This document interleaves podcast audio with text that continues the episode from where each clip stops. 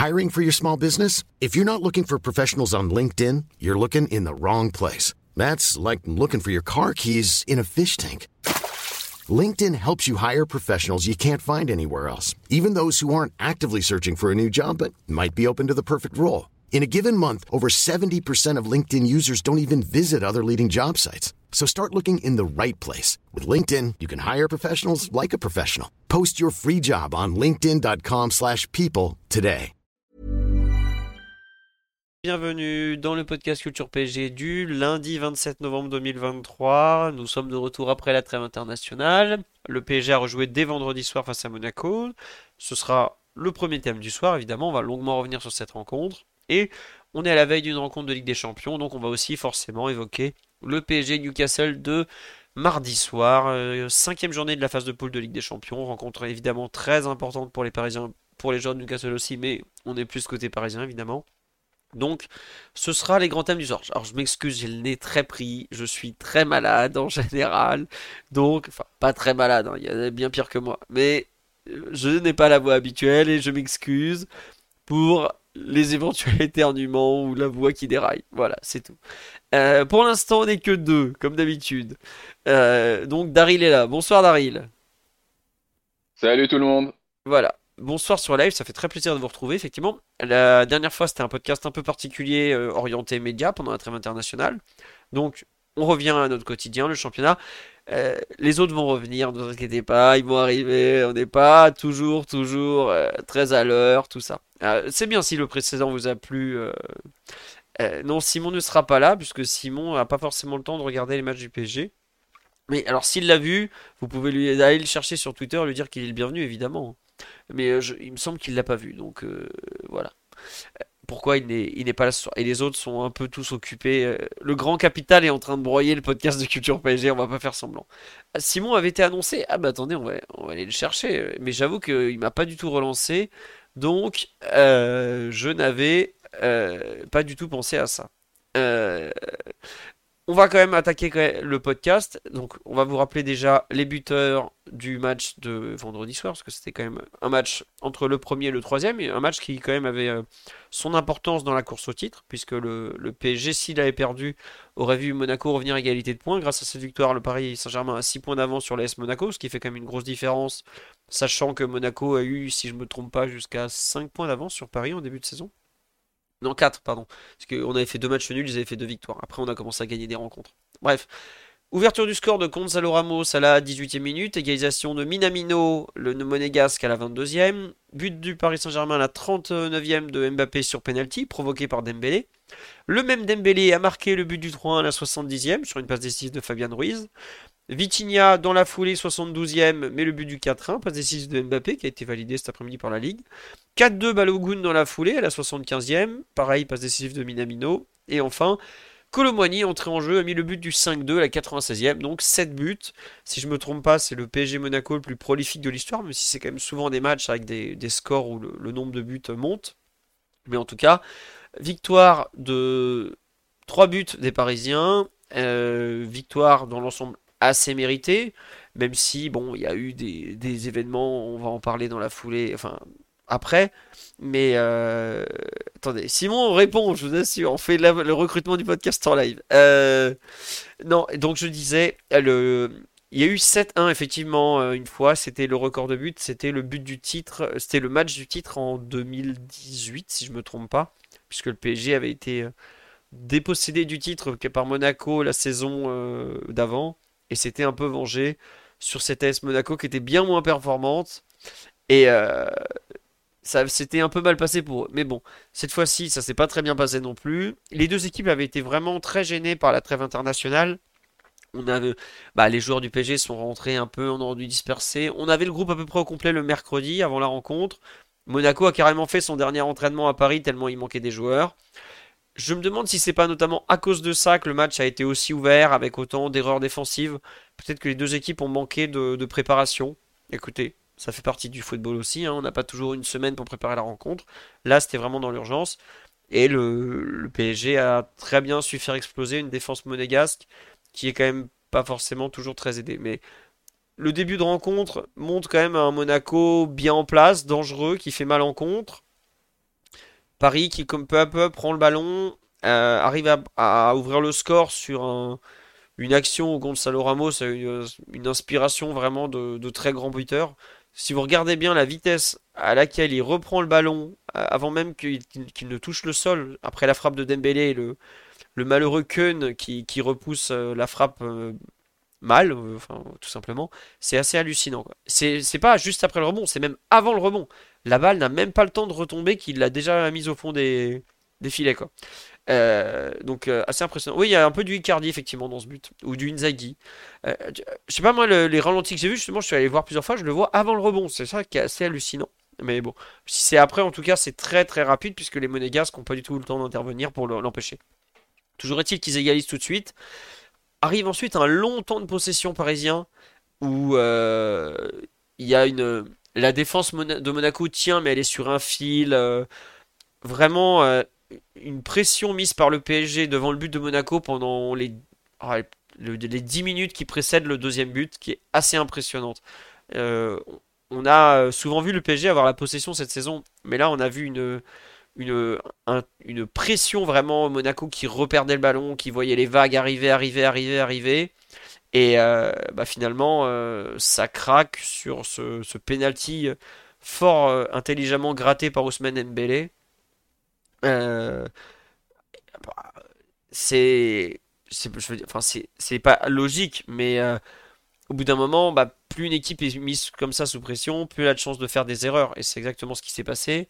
Euh, ils ont fait une erreur qui n'a pas pardonné au final. Donc 2-1 il y a quand même une balle de 2-2 absolument énorme juste avant la mi-temps où le Minamino donc se retrouve face à Donnarumma et rate l'occasion pardon de, de, redire le score, enfin d'égaliser même.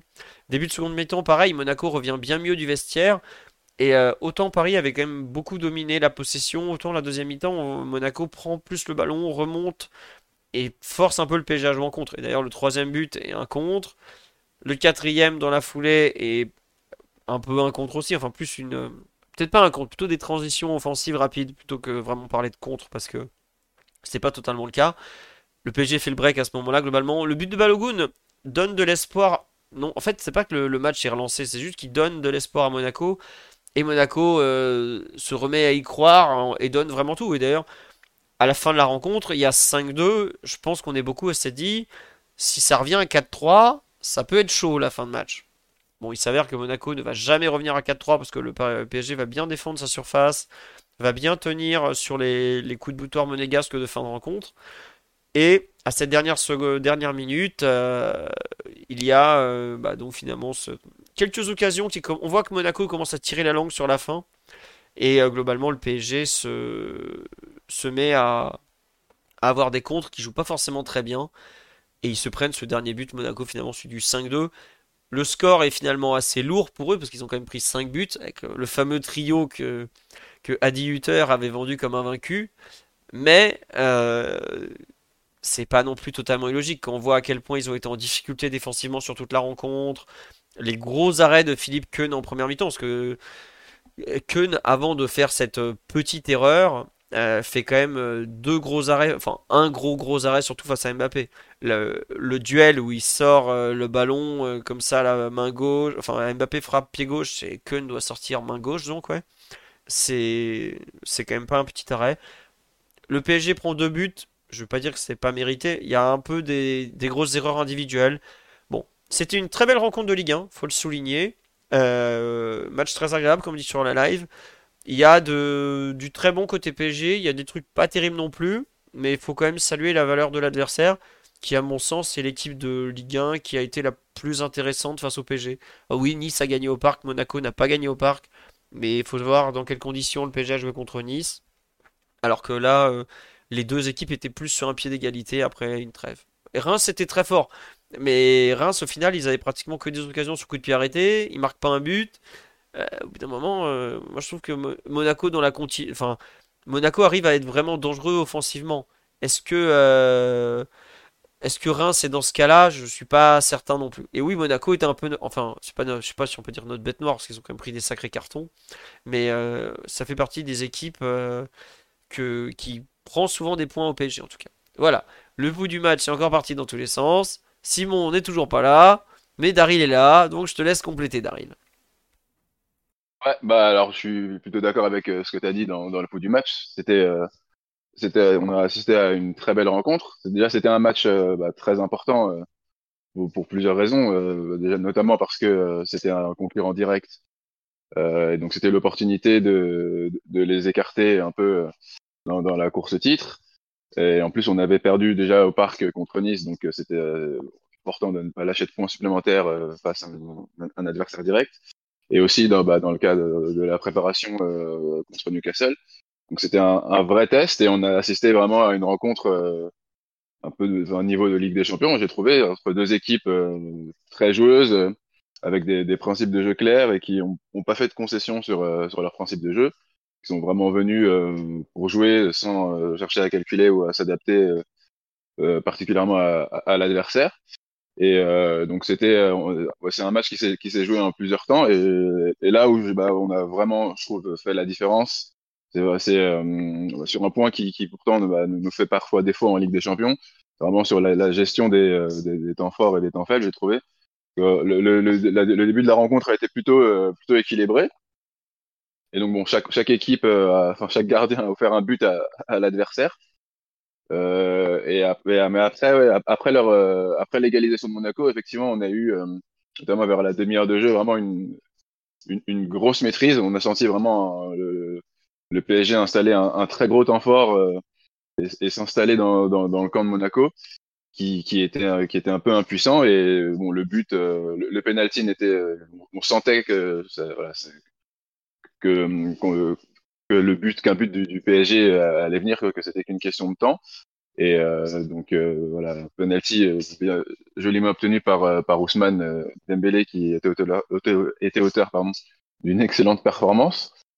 Et euh, après ça, donc en, deuxième mi-temps, ça a été c'est le, le, rythme du match est un peu est un peu retombé. Euh, notamment, enfin, le premier quart d'heure de la deuxième mi-temps, il n'y avait vraiment pas d'action notable de, de part et d'autre ça a été vraiment euh... c'est ouais le, le, le, rythme a ouais, été euh... un faux rythme assez qui sortait un peu nulle part d'ailleurs par rapport à la première mi-temps ouais, ouais c'était un peu un, un, peu surprenant. On savait pas trop si c'était euh, voulu euh, de la part du PSG d'être dans le contrôle. Monaco a un peu un peu pris la possession mais euh, mais on, enfin, ils avaient ils avaient du mal ils ont ils ont trouvé, réussi à faire aucun décalage. Ils ont eu du mal à à, à nous déséquilibrer et à, et à, trouver et à se créer des occasions. Donc sur ce premier ce premier quart d'heure, je crois qu'il y a juste un tir de, de, de part et d'autre.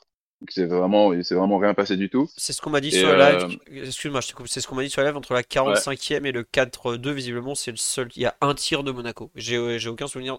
Ah si, c'est pas la frappe de Minamino quand il est excentré côté gauche en tout début de deuxième mi-temps là. Ça doit être ça. Si, c'est ça, c'est ça. C'est exactement ça. Ouais. C'est, il est servi euh, par euh, par Golovin, je crois. Il fait un appel. Euh, ouais, il, il, rentre euh, et il est servi par Golovin. Il y a un jeu à trois entre euh, Balogun, Golovin et, Minamino et, voilà, c'est une frappe euh, arrêtée, enfin pas très dangereuse au final, mais, euh, arrêtée par, euh, par, par Donnarumma. Et, nous, bah, je crois que c'est, une tête, c'est une tête de, de, Gonzalo Ramos sur, corner, quoi, ou un truc dans le genre. Donc il se passe vraiment rien pendant, pendant un quart d'heure. Euh, ouais, peut-être même un peu plus que ça, jusqu'en fait euh, jusqu'au au but euh, de Dembélé qui, qui sort un peu de, de nulle part sur euh, sur un, un, exploit vraiment individuel, un but absolument extraordinaire. Et de là, il y a, y a cinq minutes de folie où il y, a, bah, y a trois buts. Donc il y a deux, deux de notre côté et l'égalisation de, de Balogun.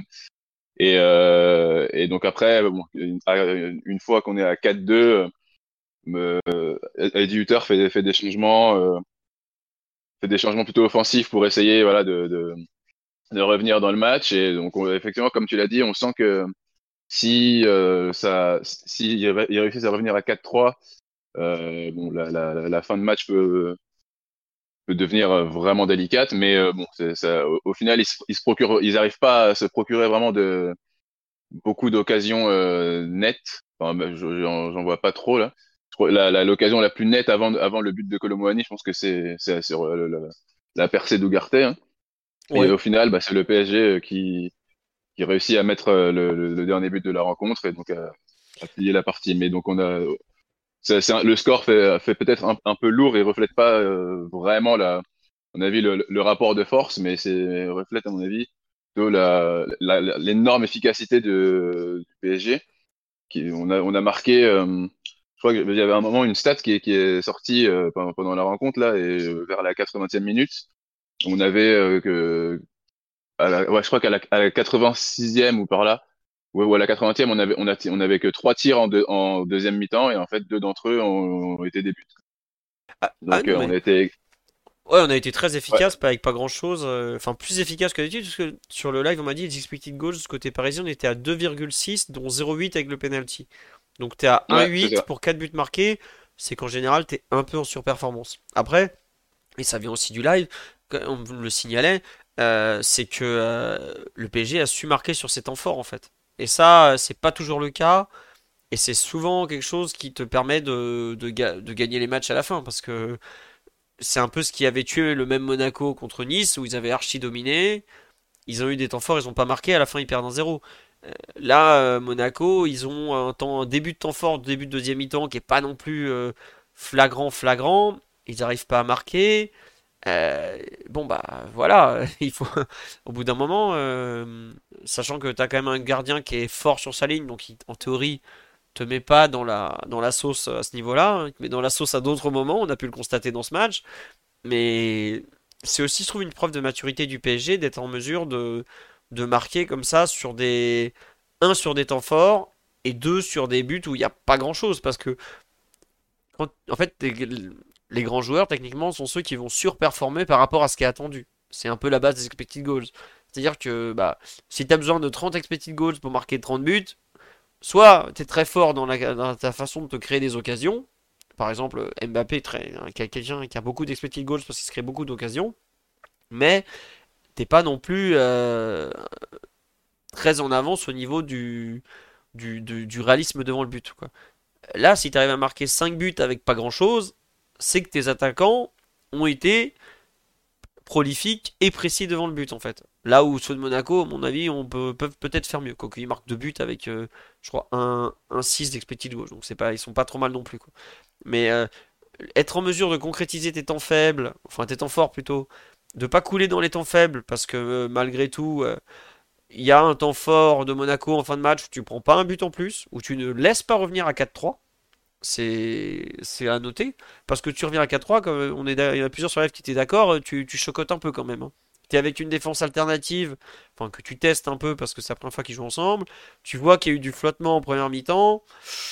Euh, même en début de deuxième, euh, bah, il y a eu un but refusé en début de match qui est, hors jeu de vraiment pas grand chose, mais on a eu ce problème de hors jeu plusieurs fois dans la rencontre.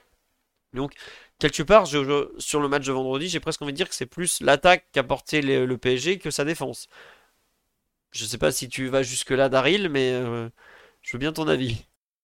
Ouais, je suis, plus d'accord. c'est vraiment c'est l'attaque et, notamment Dembélé qui, ont vraiment été les, éléments moteurs et qui à qui on doit on doit ce, cet excellent résultat. La, défense, bah, sans, sans, sans, avoir vraiment fait un, un mauvais match, euh, elle a été quand même euh, en, difficulté sur, euh, sur certaines phases, sur certaines transitions qui, en fait, à chaque fois, ont été ont, ont débouché sur des, des, occasions ou, des, ou, des, situations vraiment très dangereuses. Et donc, il y a eu pas mal, pas mal de moments où, en fait, il y a eu, il y a eu hors-jeu. Donc, bon, c'était aussi, le, évidemment, c'est ça, c'est la, la, qualité de la, de la défense, qui, a, qui, a, bien su jouer le hors-jeu par moment, mais d'autres fois où, notamment Skriniar, a, pas mal euh, pas mal couvert de, de situations. Euh, euh, bah, le but de Balogun, c'est ça. L'occasion de Minamino dont on a parlé tout à l'heure en, de deuxième mi-temps, c'est lui aussi qui, qui, couvre. Euh, donc il y a, y a, bon, il y a, y a bah, le but aussi refusé donc de Monaco. C'est encore une situation de hors-jeu très limite. Donc euh, voilà, on a, la défense a été un peu sur un fil par moment, mais. Mais bon, c'est. Justement, on va... non, mais je voulais qu'on en parle, la défense centrale. Parce que dans les choix de Luis Enrique, il n'y a pas Marquinhos, puisque depuis le dernier podcast, il s'était blessé. On sait qu'il ne peut pas jouer là, ni, ni demain soir. Je pense qu'il reviendra pour le Havre. Luis Enrique a fait le choix de mettre donc Skriniar axe droit, pour la première fois, Lucas Hernandez axe gauche et enfin Mukiele arrière gauche, arrière gauche à la parisienne. Hein. donc centrale gauche la plupart du temps avec le ballon et arrière gauche vraiment de temps en temps quoi. Voilà. je veux pas être méchant mais on me dit Enrique n'est pas un grand fan de Danilo. Euh, Danilo, le Skriniar, on a déjà vu. Euh, on n'a pas trop envie de, revoir, je pense. Euh, surtout sur, face à un joueur comme, Minamino, comme Balogun, qui attaque très bien la profondeur, ou même face à Ben Yedder, qui est un joueur très vif. C'est vraiment pas des profils pour eux. au bout d'un moment, encore un Mofi. Déjà, ils avaient eu du mal, mais en théorie, Mofi, il, fait pas non plus très très mal au démarrage. Une fois lancé, il est très puissant, mais t'es censé pouvoir le tenir un peu à la course. Autant euh, Balogun est quand même un joueur très vif. Euh, Minamino, pareil. Euh, ils avaient fait jouer aussi Golovin, pareil, joueur très vif. C'est pas des joueurs pour, pour Danilo et cela, clairement. Donc, le choix a été fait de, fait, de mettre Lucas axe gauche, avec Mukiele à gauche, pour la première fois. je pense que c'est aussi une charnière beaucoup plus logique en vue de la Ligue des Champions je trouve que ça va pas très très très bien. Alors c'est la première fois qu'ils jouaient vraiment ensemble dans l'axe comme ça. Mais il y a pas mal de fois où il y a eu des incohérences entre les deux, l'un qui sort. Euh, enfin, j'ai eu l'impression que Lucas a, passé son match à jouer en avançant, et Skriniar a passé son match à jouer en allant vers son but. Et forcément, quand t'as un central qui avance et l'autre qui recule, il y a des moments où ça crée des problèmes. Il y a des passes qui vont passer entre les deux.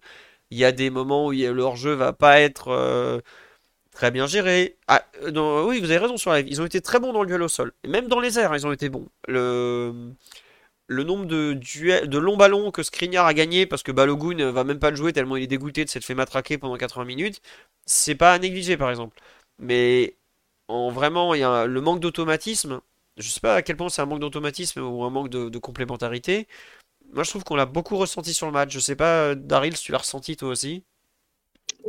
Ouais, un peu, je suis d'accord avec toi. Euh, sur le, constat que tu fais euh, avec euh, Lucas qui a pas mal défendu en avançant et Skriniar en reculant. D'ailleurs, c'était un peu, ça m'a un peu surpris parce que bah, je m'attendais à, trouver Skriniar un peu plus à l'aise bah, sur le côté droit, notamment dans dans les, couvertures sur sur Hakimi parce que c'est un rôle, bah, ça correspond un peu au rôle d'un défenseur central droit dans une défense à trois. Donc, qui est un rôle qu'il connaît bien et qu'il a occupé à l'Inter. Et, euh, donc, euh, je m'attendais à le voir euh, un peu plus, plus agressif et plus, plus défendre vers l'avant. Et oui, il a, il, a à chaque fois en fait cherché à, à, à, se replier rapidement, parfois sans même se, se soucier de, de, de, ce qui se passait euh, ailleurs sur le terrain. par exemple, là, bah, le, sur le but refusé, euh, en fait, donc la Balogun est trouvé donc en position de hors-jeu, mais euh, s'il est trouvé comme ça aussi facilement, c'est parce que en fait Skriniar se, se replie au, lieu de, de, surveiller la position euh, de, de Golovin. Et donc il y a, y a, pas mal de, de, de, petites situations comme ça. Parfois il l'a il l'a suivi euh, assez haut, mais euh, ouais, dès que dès qu'il sentait que ça pouvait partir vraiment dans la profondeur et qu'il y avait qu'il y avait danger, il se il, il, il, se ouais il, défendait. Bon, je, vais pas dire qu'il paniquait, mais voilà, il se il, se, repliait euh, peut-être un peu trop euh, trop promptement. Et euh, ouais, il y a, y, a, y a, eu, il n'y a pas eu vraiment de, de connexion. Enfin, y a, le, le duo en fait qui, qui, fonctionne plutôt pas mal entre Marquinhos et Skriniar. Là, là on n'a pas retrouvé cette complicité euh, bah, entre entre Skriniar et, et, Lucas. Mais bon, c'est pas après c'était la première fois effectivement qu'on qu qu'ils étaient alignés tous les deux. Donc bon, c'est individuellement aucun ne fait vraiment un, un mauvais match. Donc non non non non, c'est c'est comme tu dis, c'est vraiment des problèmes de d'alignement l'un par rapport à l'autre, de comment l'équipe a joué collectivement sur certaines actions. Euh, ils font pas un mauvais match, non, mais quand tu es une défense centrale, que, enfin, je vois par exemple l'action là où Golovin arrive à trouver Minamino juste avant la mi-temps. Euh, les deux, ils font un peu euh, un peu la même chose. Et franchement, euh, tu t'es là genre, mais attendez, il, vous pouvez pas faire tous les deux le même, le même déplacement ou ou genre de choses. Pareil, quand euh, sur le deuxième but, il y a Luca qui est très haut et euh, l'ami euh, Milan qui est très bas. au bout d'un moment, c'est, c'est du. Je regrette pour eux, mais c'est un dysfonctionnement collectif. Alors peut-être que Skriniar ne se sentait pas de jouer leur jeu parce qu'il se trouve qu'il est trop loin de l'action, mais il le joue à moitié quand même. Donc je sais pas, j'avoue que je suis un peu perplexe sur la, la suite, sachant qu'un mec comme Alexander Isaac, c'est quand même plutôt bien attaqué la profondeur. Qu'Anthony Gordon sait donner des ballons en profondeur. Euh, je- Ouais, c'est un peu le souci, ouais. Non, on me dit Presnel me manque, mais c'est pas forcément une question de, de Presnel euh, ou de pas Presnel, c'est juste que on doit faire avec ces deux-là à cet instant, et j'aurais espéré que la première sortie était euh, plus, plus aboutie, on va dire. Voilà. Après, ils ont eu quoi? Ils ont eu une séance d'entraînement ensemble?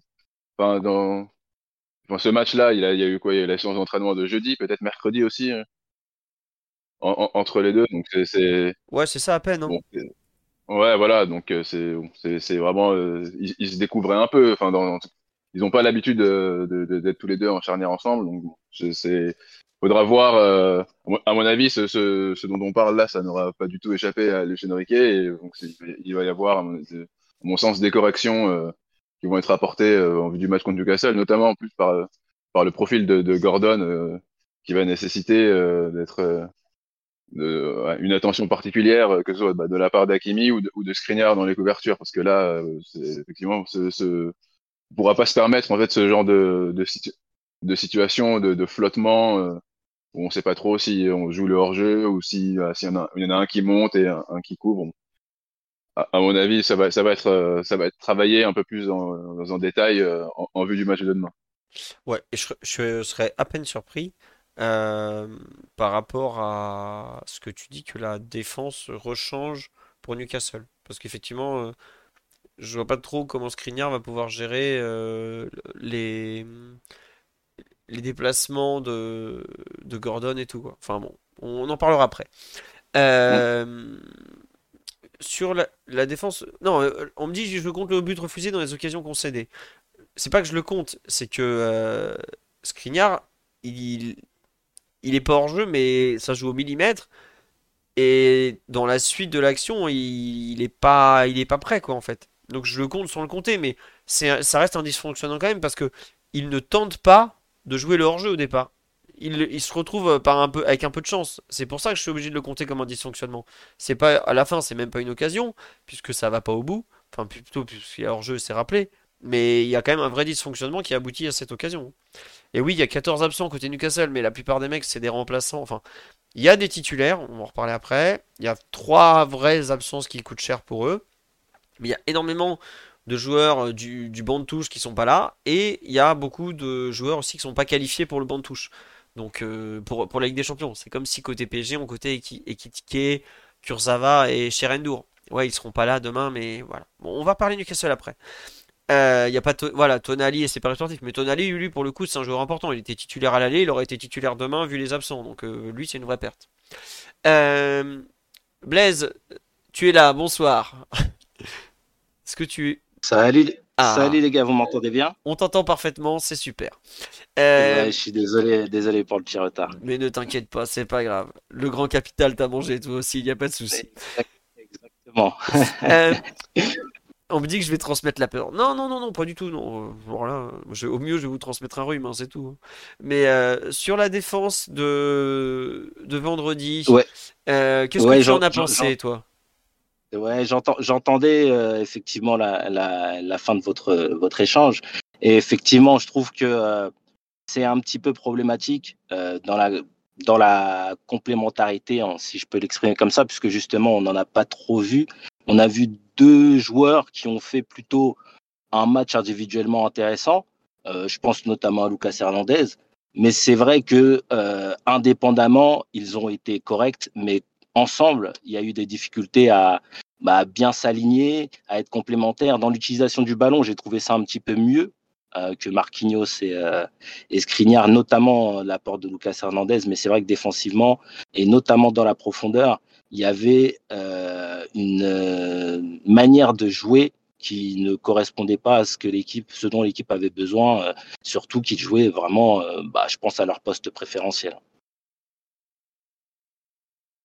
Ouais, oui, oui. euh, bah, Lucas axe gauche, euh, Skriniar axe droit. Bon, après, Skriniar joue C'est axe gauche aussi en sélection. Bon.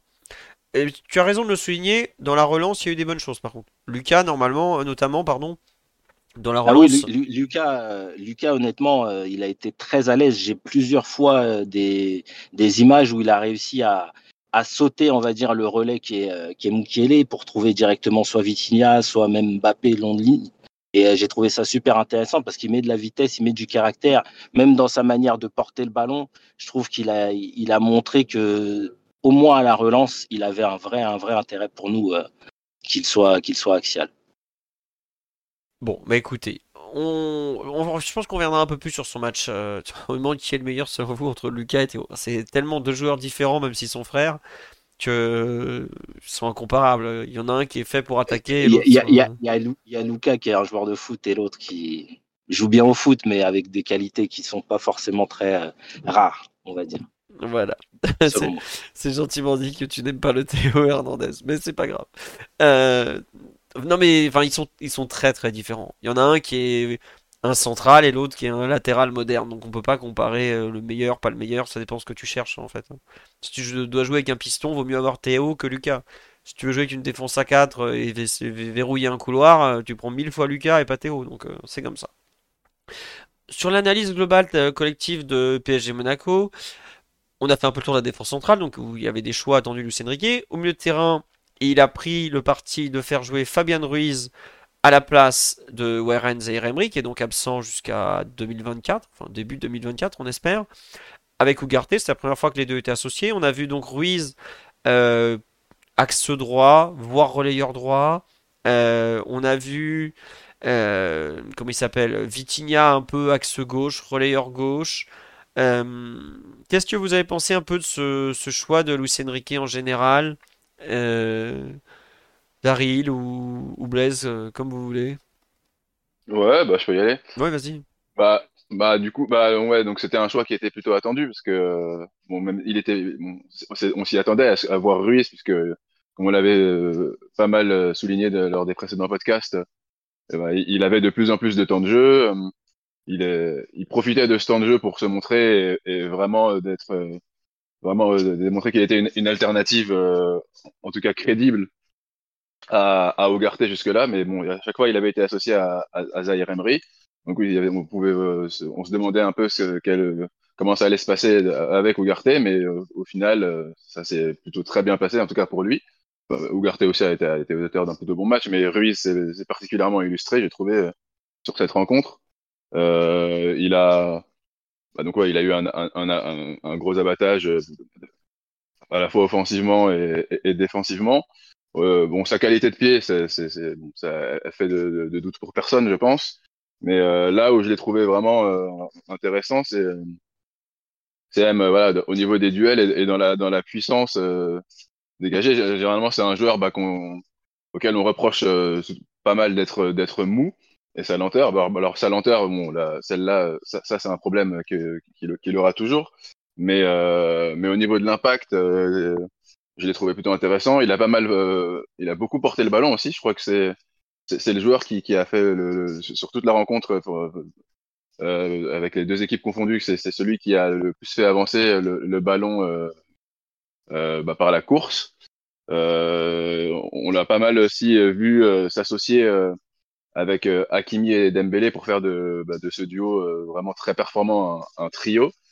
Euh, il y a aussi des, des, des, eu des séquences euh, absolument brillantes. Je pense, je pense notamment à un moment, bah, juste après le, le, penalty de Mbappé en deuxième mi-temps, où sur le coup d'envoi, on récupère le ballon et, et il élimine avec une, une facilité déconcertante deux trois joueurs de monégasque dans l'axe dans l'axe pour pour relancer.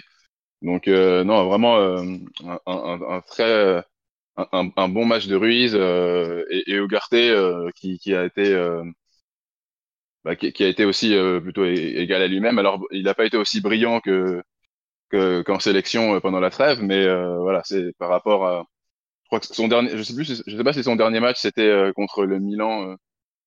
Euh, je sais, ouais, il, me semble que son dernier match ça doit être le, contre le Milan AC où il a vu complètement coulé. Ouais, bah donc bon, si, si c'était ça son dernier match, là bon, il s'est il s'est clairement euh, pas mal euh, pas mal rattrapé. Euh. Donc non, c'est l'absence de, de Warren, je trouve sur sur cette rencontre, c'est c'est pas fait vraiment sentir, ça fait vraiment ressentir et c'est ouais une excellente chose parce que c'était vraiment un point plus que l'absence de, de Marquinhos, c'était vraiment le, le point que sur lequel je m'interrogeais vu l'importance qui avait, prise notre jeune pépite dans, dans, le jeu. Et, et Ruiz c'est vraiment a, vraiment pris sa chance. Et, euh, et bah, c'est de, de bon augure pour la suite. Il est, il est sur une dynamique vraiment euh, très intéressante là. Et, et vraiment, oui, c'est, on, a, on, on, sait désormais euh, que ouais, on n'a pas voilà, juste deux milieux euh, fiables, mais que voilà, Ruiz est aussi. De, aussi voilà. Mais non, mais c'est vrai ce que tu dis, c'est intéressant sur le fait qu'on n'a pas trop ressenti l'absence de Warren, surtout face à un milieu de de Monaco très physique. Euh, Camara, Zakaria, c'est quand même deux mecs. Surtout Zakaria. Bah même Camara, je sais pas si vous vous rappelez le match qu'il fait il y a un an au parc en août où il arrive de Grèce là où il nous marche dessus littéralement. On avait fait un match, euh, c'était le 27 août 2022 donc. Il nous avait mais lessivé au milieu de terrain. Euh, bon, là il, on l'a pas trop vu. Hein. Alors certes il est moins bien depuis quelques mois, il est remplaçant tout ça, mais je pensais pas honnêtement que on souffrirait aussi peu dans, dans le cœur du jeu comme ça, quoi. Donc, à suivre. Euh, on te dit Zakaria balle pied. Ah oui, non, Zakaria est un très bon joueur. Hein. Enfin, s'il a fait euh, la Juve, Chelsea, c'est pas juste parce qu'il a un bon agent. C'est, il a pas pris, pas tout le temps fait les bons choix. Il a parfois été blessé, mais au départ, c'est vraiment un très bon joueur, Zakaria. Il avait fait des bons débuts à la Juve, notamment après. Il a eu pratiquement une, saison blanche ou même deux saisons blanches, mais c'était un joueur euh, très coté une époque. Monaco a fait une bonne, une bonne acquisition. Bon. Euh, sur, moi, sur l'entente entre les trois, il y a un truc sur lequel je pense qu'il faut revenir, enfin, du milieu de terrain. C'est déjà, il a mis Ruiz qui est gaucher axe droit. Il l'a pas mis axe gauche alors que ça aurait pu être un truc euh, plus logique. Donc, euh, il a mis vraiment. Il, je trouve qu'il a un peu inversé le milieu de terrain et il a mis Ruiz côté Dembélé Hakimi. Donc, il assume maintenant totalement le fait que le PSG va attaquer par le côté droit au départ, en fait. Et je savais pas justement s'il allait profiter du fait que Ruiz, qui, bah, de par l'absence de Warren, devient le milieu de terrain le plus joueur, allait pas se mettre côté gauche justement pour rééquilibrer un peu le, la façon dont le PSG attaque.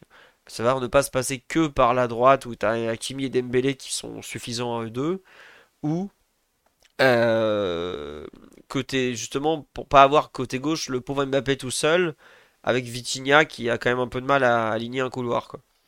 Euh, c'est vrai que peut-être aussi qu'il laisse Ougarté côté gauche pour défendre là où Mbappé le fait moins. Euh, c'est vrai. Mais moi j'avoue que comme on dit Galtier le visionnaire, oui je préfère largement Fabien Ruiz en relayeur droit. On l'avait vu excellent à l'automne dernier, bah, il y a un an pile, il était très bon d'ailleurs à l'époque. Avec Hakimi déjà. Euh, bon. On va voir ce que ça donne, mais par rapport à Newcastle, pour revenir à ça, je suis pas mécontent qu'on commence à travailler beaucoup sur le côté droit. Parce que chez eux, il y a du monde qui manque là-bas. Euh, Daryl, euh, non, excuse-moi, pas Daryl, Blaise, sur le, la réorganisation du milieu de terrain, t'as été surpris, t'as été convaincu, qu'est-ce que tu en penses rapidement? Non, pas, pas vraiment surpris parce que je trouve aussi que euh, Fabien Ruiz, côté droit, c'est là où il arrive le mieux à exprimer ses qualités. Donc non, c'est ce que j'attendais à partir du moment où il avait choisi Vitinha. Un peu déçu euh, de l'apport de Vitinha sur ce match. Après, euh, le, milieu de terrain monégasque, comme vous l'avez dit, ne correspond absolument pas à ses qualités, que ce soit pour défendre, là où il est vraiment en difficulté, même pour s'exprimer, parce que c'est un joueur qui a tendance à beaucoup toucher le ballon. Et face à ce genre d'adversaire, ça augmente le risque de contact. Et il n'en sort pas vraiment toujours vainqueur, donc ça a été un peu plus compliqué pour lui, mais effectivement, pas très surpris. J'ai bien aimé, euh, il y a une séquence euh, en première mi-temps, celle qui vient, on va dire, démarrer la, la domination de les 20, les, 15-20 dernières minutes de la, de la première mi-temps où on domine vraiment.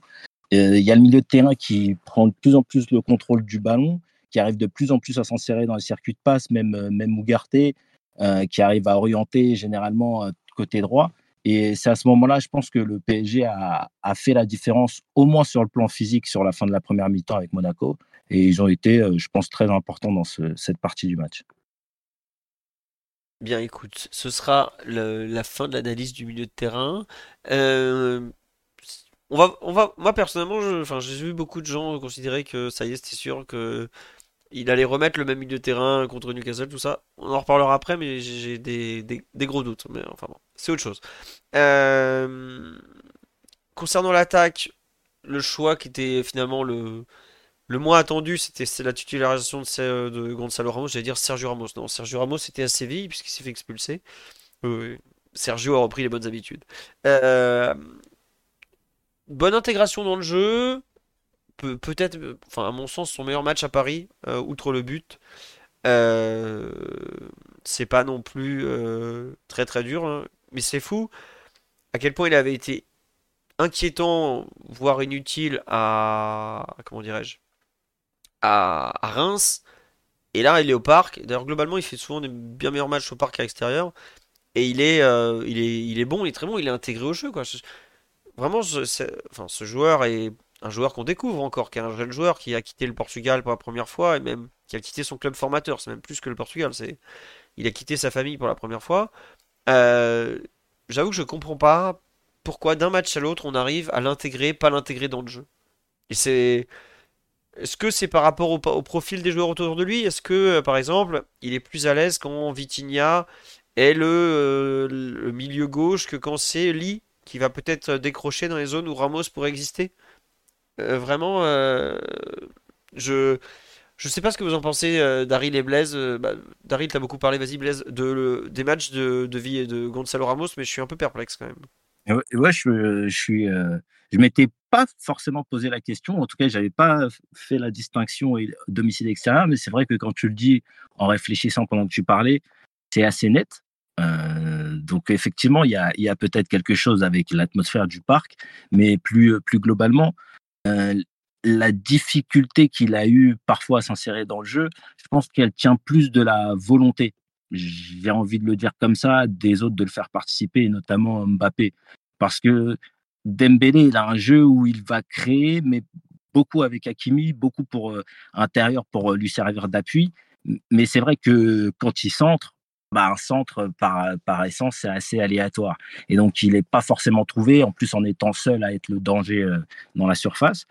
Mais Mbappé, lui, a, plus tendance effectivement à, aller dans la profondeur et être dans les zones que pourrait occuper un, numéro 9, un, avant-centre euh, en phase, en phase offensive, quand, euh, vraiment on, a le, danger qui, arrive.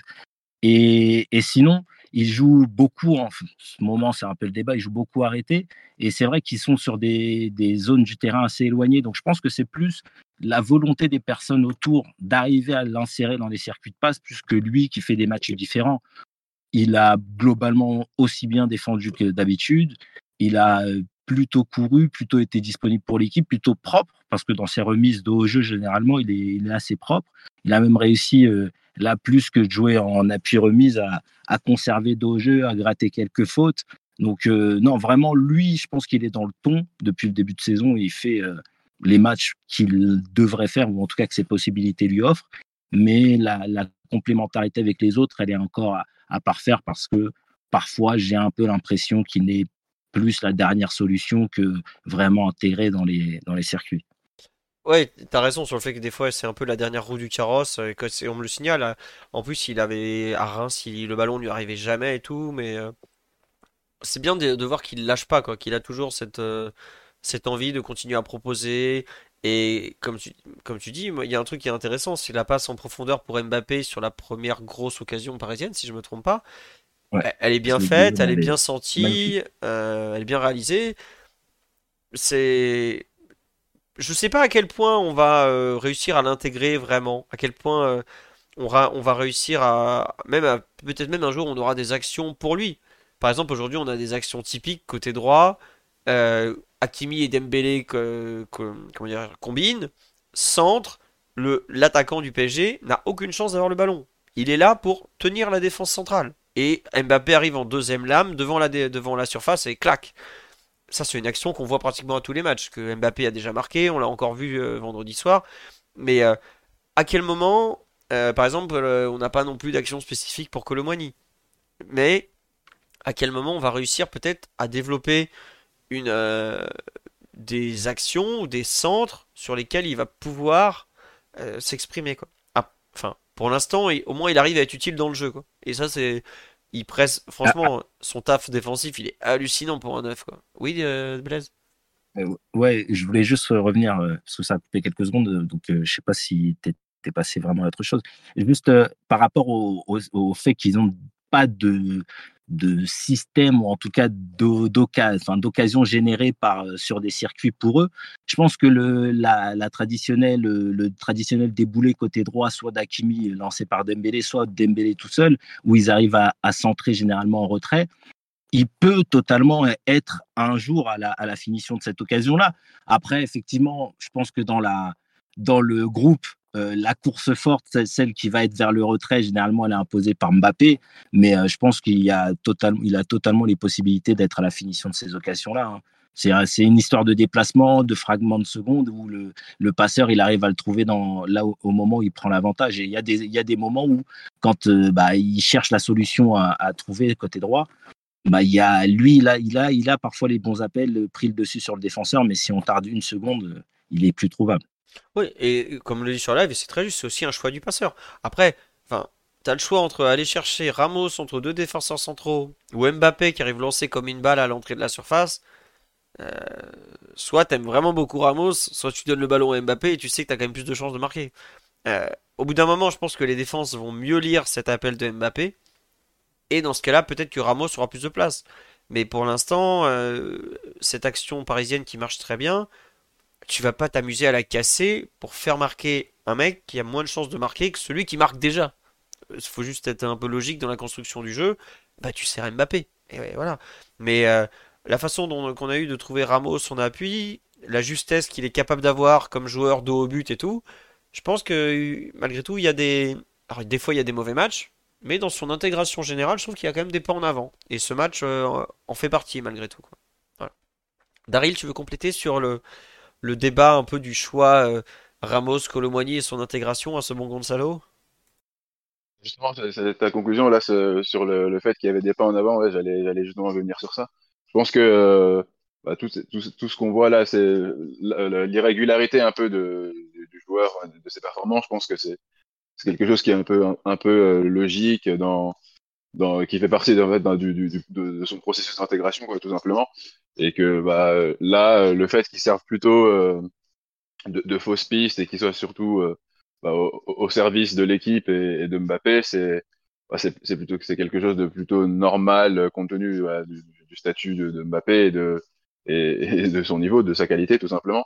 Mais mais que mais on, on sent que il y, a, y, a des, y a des qualités euh, chez Ramos qui sont qui sont pour l'instant inexploitées et, euh, et, et, que voilà on, cherche encore un peu euh, à comment dire bah, Lucien Riquet on a, a d'ailleurs parlé en, conférence de presse tout à l'heure voilà on est encore loin du, du, du produit fini et on est encore en fait dans un processus de recherche comme il dit et à mon avis voilà c'est plus plus la saison avancera et euh, plus euh, on, verra un peu les, les, qualités de, Ramos ressortir. Mais là, pour l'instant, euh, ce, dont, ce dont on a besoin de, ce dont l'équipe a besoin de sa part à ce, à ce stade de, de, de, sa progression, et oui, c'est voilà, c'est ça, c'est ce qu'il apporte là. Donc euh, voilà, de, la qualité euh, de, haut but, euh, savoir jouer en remise, parfois s'excentrer aussi et s'associer aux autres pour faire progresser le ballon, donc servir un peu de relais.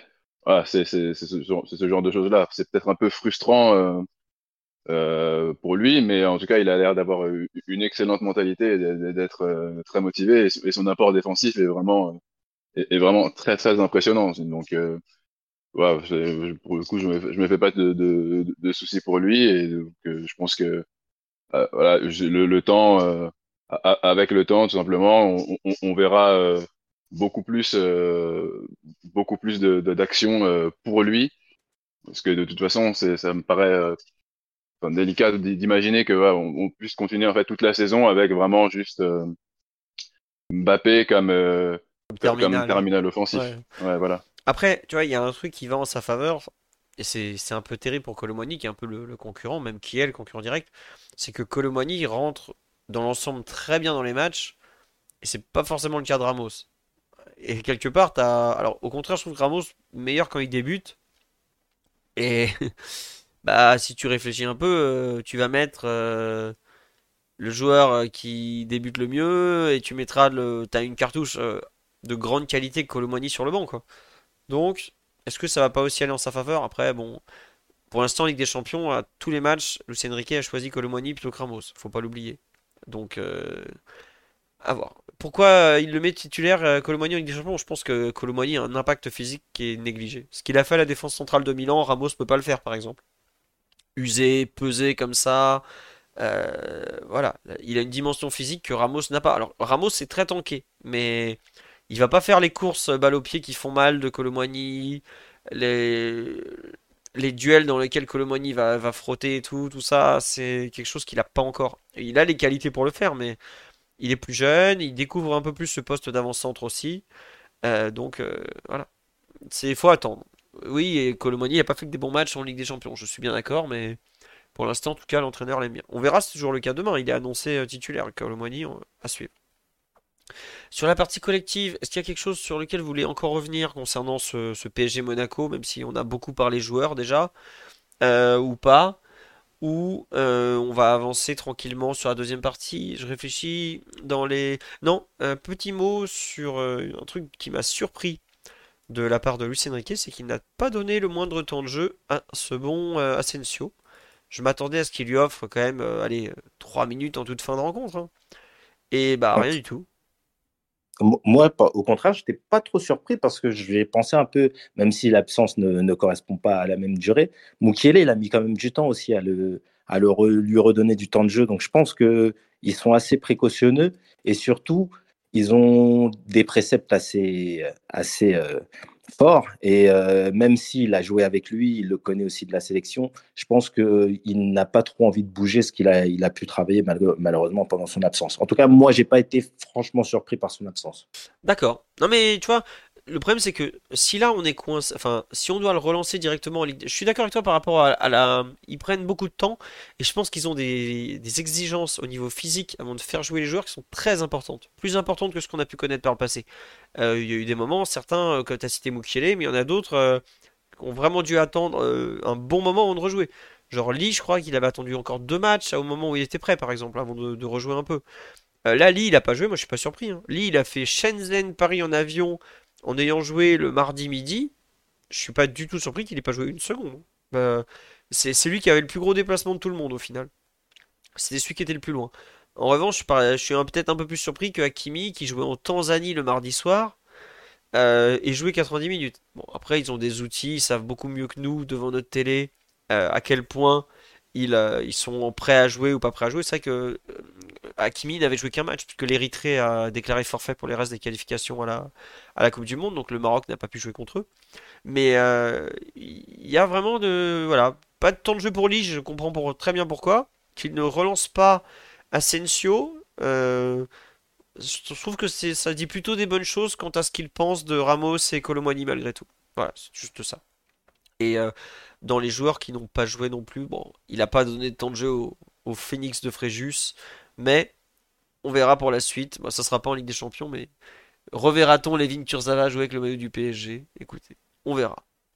Euh, dans les perfs individuels, est-ce que vous voulez parler de l'homme le plus foufou du Paris Saint-Germain? Son gardien de but, Gianluigi Donnarumma, qui nous a fait une, soirée plus Donnarumesque que jamais. Je j'ai eu mal, franchement ça m'a fait de la peine. Cette frappe cagade, vas-y Daryl. ouais bah oui bah je vais, en parler parce que bah j'ai pas mal euh, j'ai pas mal vanté sa, sa, progression dans, dans, dans, le jeu au pied euh, ces, derniers mois dans le podcast et euh, bon bah malheureusement il fallait que il fallait que ça tombe un jour on savait qu'il y allait y avoir une erreur hein. c'est les chances Enfin, voilà, statistiquement, ça, est forcément tombé. Bon, heureusement pour nous, ça tombe dans un match où on met 5 buts. Mais bon, c'est arrivé. C'est bon, une erreur un peu, euh, enfin même très très grossière. Où euh, c'est même pas, c'est même pas un, problème euh, en plus de technique. vraiment, c'est juste, il, il, il, prend trop de temps à prendre à prendre sa décision et il met trop de temps à prendre sa décision et il, recule un peu de manière un peu étrange. Il fait un pas en arrière alors que Balogun arrive pleine vitesse sur lui et bon, il se retrouve coincé. Et, bon, voilà. Mais euh, bon, malgré cette erreur, en fait, parce que bon, c'est, on, on, va pas, ça je pense, pas à grand chose de, de, de, s'arrêter là-dessus. C'est, quelque chose on savait que possible et voilà qui est arrivé. Mais malgré ça, moi ce que ce que j'ai pas mal apprécié, c'est que ça n'a pas du tout affecté en fait le, le reste de son match.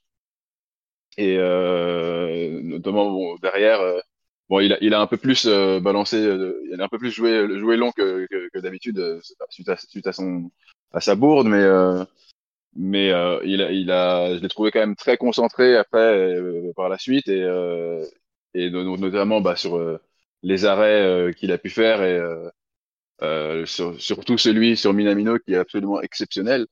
on a on a retrouvé en fait le le, le Donnarumma habituel, celui qui qui est un des meilleurs joueurs de, depuis le début de la saison pour moi, hein, qui, qui, qui est un des plus, un des plus réguliers. Et euh, donc voilà, c'est, faut, faut pas que ce, ce genre de, de, de bourde se, se, reproduise très souvent.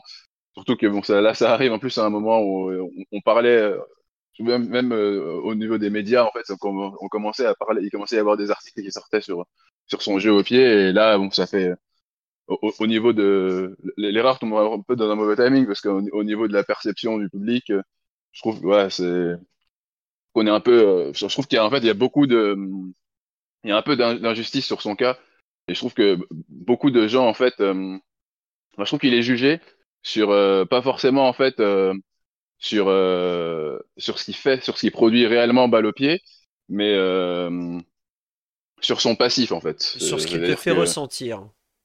Voilà, c'est exactement sur ce qu'il fait ressentir aux gens à cause de, à cause de son passif. Alors que enfin, quand on regarde un peu objectivement les choses, je trouve que vraiment sur sur son jeu au pied, il y a y, y, a des progrès qui, qui sont nets quoi. Ouais. Après, c'est vrai que comme tu dis, enfin, ce qui me gêne et qui, qui me gêne, euh, bon, pas, je suis d'accord avec toi qu'il fait un, à part ce, bon, ce, c'est déjà énorme, un but encaissé pour un gardien, mais il fait, il fait un bon match. Mais c'est vrai qu'en seconde mi-temps, il a beaucoup allongé au final. Je sais pas à quel point l'erreur l'a touché ou pas en fait. C'est plus ça qui me gêne, parce que en théorie, euh, il a vraiment changé de façon, je trouve, de, de, jouer. Euh, There's never been a faster or easier way to start your weight loss journey than with PlushCare. PlushCare accepts most insurance plans and gives you online access to board-certified physicians who can prescribe FDA-approved weight loss medications like Wigovi and Zepbound for those who qualify. Take charge of your health and speak with a board-certified physician about a weight loss plan that's right for you. Get started today at plushcare.com slash weight loss. That's plushcare.com slash weight loss. plushcare.com slash weight loss. Everyone knows therapy is great for solving problems, but getting therapy has its own problems too, like finding the right therapist, fitting into their schedule, and of course, the cost. Well, BetterHelp can solve those problems. It's totally online and built around your schedule. It's surprisingly affordable too. Connect with a credentialed therapist by phone, video, or online chat, all from the comfort of your home. Visit betterhelp.com to learn more and save 10% on your first month. That's BetterHelp, H E L P. Parce qu'il a fait une erreur, quoi. Ou alors c'est peut-être le staff qui lui a dit écoute, aujourd'hui fait simple, euh, mais j'ai un peu l'impression que ça l'a. Autant ça l'a pas troublé pour le, reste de son match de gardien de but, parce que comme tu dis, l'arrêt contre Minamino à, à 2-1 juste avant la mi-temps, il est énorme. Ah, bon, suis juste après la mi-temps, il est beaucoup moins beaucoup moins impressionnant parce que vu sa taille, on se doute bien que le mec qui frappe côté fermé, il a peu de chance. Hein. Mais euh, le, le, fait qu'il allonge beaucoup, bon, on verra ce que ça va donner contre Newcastle, qui, qui est une équipe qui va forcément, forcément pardon, le solliciter balle au pied, qui va lui imposer des, bah, des mecs qui arrivent comme des balles face à lui, euh, qui, lui, qui lui imposent de réfléchir vite en fait. Et c'est comme dit sur là, il y a beaucoup de gens qui disent ouais, on dirait qu'il est lent à réfléchir euh, quand il a le ballon dans les pieds. Il y a un peu de ça. Ouais. Là, on va voir ce qu'il est en mesure de faire, mais euh, il fait encore un match dans, sur la ligne euh, qui est oh impressionnant quand même. Ce qui sort euh, la tête en début de match, c'est Massaga là. Je suis désolé, je confonds tout le temps son nom. Il me semble que c'est Massaga qui fait la tête. Magassa. Magassa. Magassa, pardon. Et je En plus, je l'ai appelé sur live Gassama, je crois, deux ou trois fois pendant le match. Euh, Magassa, désolé, merci. Euh, il faut aller la sortir quand même. Et celui-là. Euh... Dieu est trop fort, Philo. Sur sa ligne, c'est impressionnant. Effectivement, hein, je suis, je suis d'accord avec. Euh, et je, en plus, je suis plutôt de l'avis de Daryl. Excuse-moi de te couper, je sais pas si tu avais fini. j'avais fini, j'avais fini, ne t'inquiète pas. Ah, excuse-moi. Euh, je, je, c'est plutôt de l'avis de Daryl où je le trouve effectivement en progrès, et, et mais euh, bon, incompréhensible ce qu'il fait. Mais effectivement, sur sa ligne, il est trop fort. C'est, c'est. L'arrêt vraiment sur Minamino, euh, c'est... Il y, en a, il y en a quoi? Il y en a, il y en a un. Il y a un gardien que dans le monde qui le sort et c'est lui. Enfin, je, je, c'est incroyable. Mais c'est vrai qu'effectivement, dans le PSG de, de Luis Enrique, il ne peut pas et faire l'erreur qu'il a fait et allonger toute une mi-temps. C'est beaucoup trop long. Il peut le faire effectivement dans les, dans les minutes suivant son erreur pour reprendre confiance, mais dans une équipe comme la nôtre, on ne peut pas avoir un gardien qui balance tout en sachant que, euh, or, un petit peu Gonzalo Ramos, et en plus, euh, c'est pas non plus un gardien très très précis, avec des ballons qui, sont, euh, on va dire, euh, faciles pour l'attaquant on peut pas se permettre d'avoir face à une équipe forte le ballon qui revient incessamment, enfin incessamment, oui, parce que bah, on connaît notre équipe à avoir une propension à faire des erreurs dans les moments qui comptent. Hein. Non mais oui, oui. Après on me dit, il s'améliore au pied, il retrouve son niveau sur la ligne, ne lui jetons pas la pierre. Ah non, pas du tout. Non, euh, bah, Daryl disait qu'il en faisait un des meilleurs joueurs du, début de saison. Moi je, le mets dans les trois meilleurs parisiens du début de saison, euh, sans trembler. Alors là, euh, malgré ce but, enfin le nombre d'arrêts qu'il a fait, le nombre de matchs où il nous fait des trucs. Euh, rien que le match à Reims, euh, à Brest. Enfin, il y a des. Il y a quand même pas mal de matchs où il fait des arrêts qui comptent à des moments qui comptent beaucoup. Hein. donc, euh, non, non, faut, on lui jette pas du tout la pierre. Mais c'est vrai que on a dit beaucoup de bien de ses progrès au pied, et puis bah, cagade. Donc, forcément, on, en parle un peu, quoi. C'est tout. Faut pas dramatiser. Hein, c'est. Oui, c'est comme l'a dit Lucien Riquet, comme le dit sur live, les erreurs de gardien, oui, ça coûte toujours plus cher. Ça, c'est le poste qui veut ça. Euh, en défense, vous voulez parler d'un des, des joueurs, d'un des quatre? Bon, On a beaucoup parlé de Lucas et Skriniar. Je pense qu'on est tous d'accord pour dire que Lucas est bien plus un arrière central qu'un arrière latéral. Ça, crève un peu les yeux. Hein, on va pas faire semblant. Euh, mais vous voulez dire un mot sur le match de, de Mukele à gauche ou celui de Hakimi à droite ou pas? Ou on avance? Bon. Ah, non, on peut avancer. Ils ont fait, ils ont fait les matchs. Euh, ouais, ouais, ils ont fait les matchs qu'on attendait. qu'ils produisent d'habitude. Euh, on a beaucoup parlé, enfin on a pas mal parlé de, de Ruiz Vitinha. Vous voulez rajouter quelque chose sur Fabien Ruiz ou pas? Ou moi je non, pas moi. J'ai beaucoup aimé son match. Je suis pas forcément surpris de le voir à, comment dirais-je à, ce niveau-là, parce que c'est un joueur que j'ai toujours défendu, même l'an dernier quand, quand il avait des problèmes à tenir 90 minutes, voire juste plus de 25 minutes aussi. Mais euh, c'est rassurant, je trouve, de le voir techniquement à, cette, euh, à ce niveau en fait. Parce que c'est un joueur qui est euh, doué à ce niveau-là, qui est pas très athlétique, combien même il est plus difficile à déposséder du ballon parfois qu'on peut l'imaginer, qu'il est quand même euh, assez solide avec sa, grande carcasse. Mais le voir comme ça réussir ce genre de choses, de prestations où il, il est dans le bon tempo, il est dans le sens du jeu, et surtout, il s'est greffé mais parfaitement aux deux, phénomènes de l'aile droite. Et globalement, euh, c'est à peu près tout ce qu'on lui demande. Aujourd'hui, le point fort du PSG dans le jeu, c'est le côté Hakimi euh, Dembélé, Fabien Ruiz. Et bah, il est parti avec eux s'amuser. Et si d'un duo, tu arrives à en faire un trio performant, euh, c'est top. C'est là tu tu t'ouvres un champ des possibles qui est quand même beaucoup plus gros. Après, bon, je suis d'accord, Newcastle, c'est une autre opposition, surtout quand tu as Joel Linton face à toi qui est un buffle. Voilà. Mais non, il fait pas un match moyen, euh, Fabien Ruiz. On me dit sur live, j'arrive pas à savoir s'il fait un match moyen ou bon. Non, non, il fait un très bon match. Un milieu de terrain qui arrive à être dans autant de, situations positives, euh, qui arrive à récupérer quand même pas mal la balle, qui arrive à relancer, qui arrive à, monter le ballon, qui est euh, même une fois ou deux, pas loin de. Mais il frappe une fois, mais c'est contré. Non, c'est un très bon match de milieu de terrain. Donc c'est rassurant. Moi j'avais vraiment peur qu'il se blesse en sélection après la blessure de Warren. Finalement, ça s'est bien passé. Là, il va avoir à. Comment dirais-je À enchaîner les bons matchs. Euh, parce que il, a, il a pas le choix quoi. on a besoin de lui quoi. Et il fait une passe décisive, oui, il a passe. Bon, c'est Dembélé qui la rend très très décisive, on va pas faire semblant, mais euh, il est au moins il a l'idée, il le voit, il a le coup d'œil. Après il faut encore finir, mais bon, euh, voilà. Joelinton, même profil que Loftus Cheek. Euh, Joelinton beaucoup plus puissant encore. Ah, Joelinton lancé c'est un train, c'est un train de marchandises, faut bien se rendre compte. Mais on en reparlera après. c'est ma crainte. C'est un Brésilien qui, qui est un ancien avançant qui ressemble plus à un, catcheur qu'à un footballeur, mais ouais, il, est, il est très fort. Dans son style, hein, faut, faut l'entendre. Et non, je ne connais pas un bar à Londres, tout simplement parce que les matchs, je les regarde chez moi parce que je travaille à ce moment-là. Donc je suis désolé, je ne peux pas du tout vous demander, vous recommander un pub à Londres pour aller voir un match du PSG. Demandez au PSG Club London, euh, ils seront très contents de répondre et en plus ils sont très sympas, donc euh, n'hésitez pas à aller voir le match avec eux, s'ils seront forcément euh, là. Et le match sera largement diffusé en tout cas.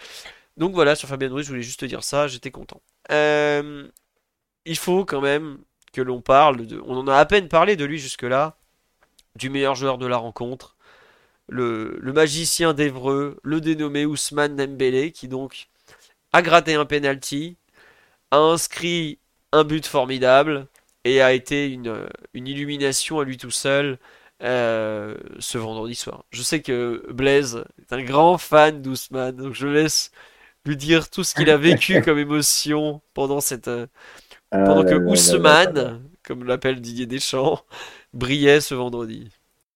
Euh, effectivement, et c'est important de commencer par là parce que tu as, bien cité euh, son, son département d'origine et en tant que, que Rouennais, je, je, prends un peu de fierté, euh, un peu de fierté de l'heure, même si on n'est pas, pas dans le même département. bah Ousmane, effectivement, Dembélé, fidèle à ses dernières prestations, et je précise bien au PSG, parce que l'impression, pour ceux qui ont peut-être pu voir le match, euh, c'est de penser qu'il n'était pas forcément dans une, excellente dynamique malgré son but contre Gibraltar.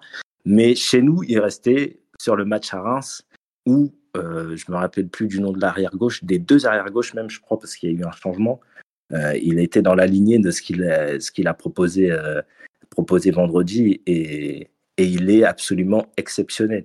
Moi, moi en plus, j'ai, je crois que en plus Philo, je crois que tu le connais un petit peu, Dan Perez, qui avait fait un article euh, dans la semaine sur le rôle, excellent article, hein. vraiment, euh, et, en plus en, en, presse généraliste, enfin en presse euh, nationale comme ça, vraiment un excellent article où il nous a dit ce qu'on voit. Ousmane Dembélé, bah, c'est tout simplement le joueur le plus déstabilisant du PSG, mais ça c'est flagrant de la planète. Après, ça, ça appartient à son entraîneur de le dire.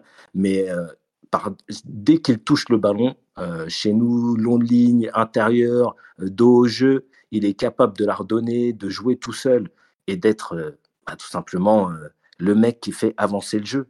on a une équipe qui est capable de garder le ballon assez longtemps avec des passes plutôt sécuritaires. mais lui, tu peux lui donner un ballon un peu moyen avec sa qualité technique, il est capable de se remettre dans le sens du jeu. Tu peux lui donner un, ballon euh, un peu en profondeur, il a la vitesse pour, pour faire l'effort. En plus, il a l'air physiquement vraiment très fort par rapport à ce qu'on a pu connaître de lui. Non, Ousmane Dembélé, pour moi, dans la forme dans laquelle il est, euh, quand on le juge, on doit vraiment juger tout ce qu'il apporte à l'équipe. Et encore une fois, au-delà du premier but qui est absolument exceptionnel, parce que on, en a vu des attaquants faire euh, contrôle pied gauche, contrôle pied droit et frappe enchaînée du, pied opposé. Mais lui, c'est, il ajoute la classe. Son premier but devait être absolument exceptionnel et il l'a été. Je n'ai pas eu la chance d'être au parc comme certains, mais euh, c'est, tout simplement exceptionnel. Le but qu'il, met, en plus, une seconde avant sa sortie, qui est prévu et il le sait, il n'y a que lui qui peut nous offrir ça. Et, euh, et en, préambule pour le prochain match qui nous attend demain, j'attends de lui la même capacité à faire des différences dans le cœur du jeu. Les buts, on a des joueurs qui sont capables de les mettre. Euh, j'ajouterais même Hakimi, un Hakimi qui a une finition très bonne, un Vitinha qui commence à devenir plutôt intéressant sur les frappes de loin, un Lys, il est amené à jouer. Mais, euh, Dembélé, on en a besoin dans le cœur du jeu, euh, sur le côté droit, très, très disponible pour les autres. Et je pense qu'on aura toujours des occasions qui seront créées parce que, par son simple talent parce qu'il est absolument phénoménal, vraiment phénoménal. Ah bah écoute, quel hommage. Omar sera fier de toi. ah non, mais c'est. je, honnêtement, Philo, j'ai eu un petit peu de, doute sur ce PSG-là. Et euh, c'est vrai que son recrutement, il, pour un peu raconter euh, les, discussions de l'été euh, j'ai pu avoir avec certaines personnes, son recrutement, en fait, je l'attendais parce que c'est un joueur de talent. Mais j'avais oublié qu'il avait ce talent. Euh, je pense que tu, regardes beaucoup de foot, tu as vu ce qu'il était l'année dernière au Barça, très responsabilisé, mais dans un rôle très euh, restrictif où euh, il longeait long de ligne de touche et il centrait, il centrait, il centrait. Il n'y avait que ça avec Xavi. Et je ne savais pas s'il avait toujours cette capacité à, bah, être le joueur technique, déstabilisant, un contre un absolument inarrêtable. Et en fait, même s'il a démarré un peu plus doucement, on l'a vu dès les, premières, dès les premiers matchs qu'il avait, toujours ça en lui.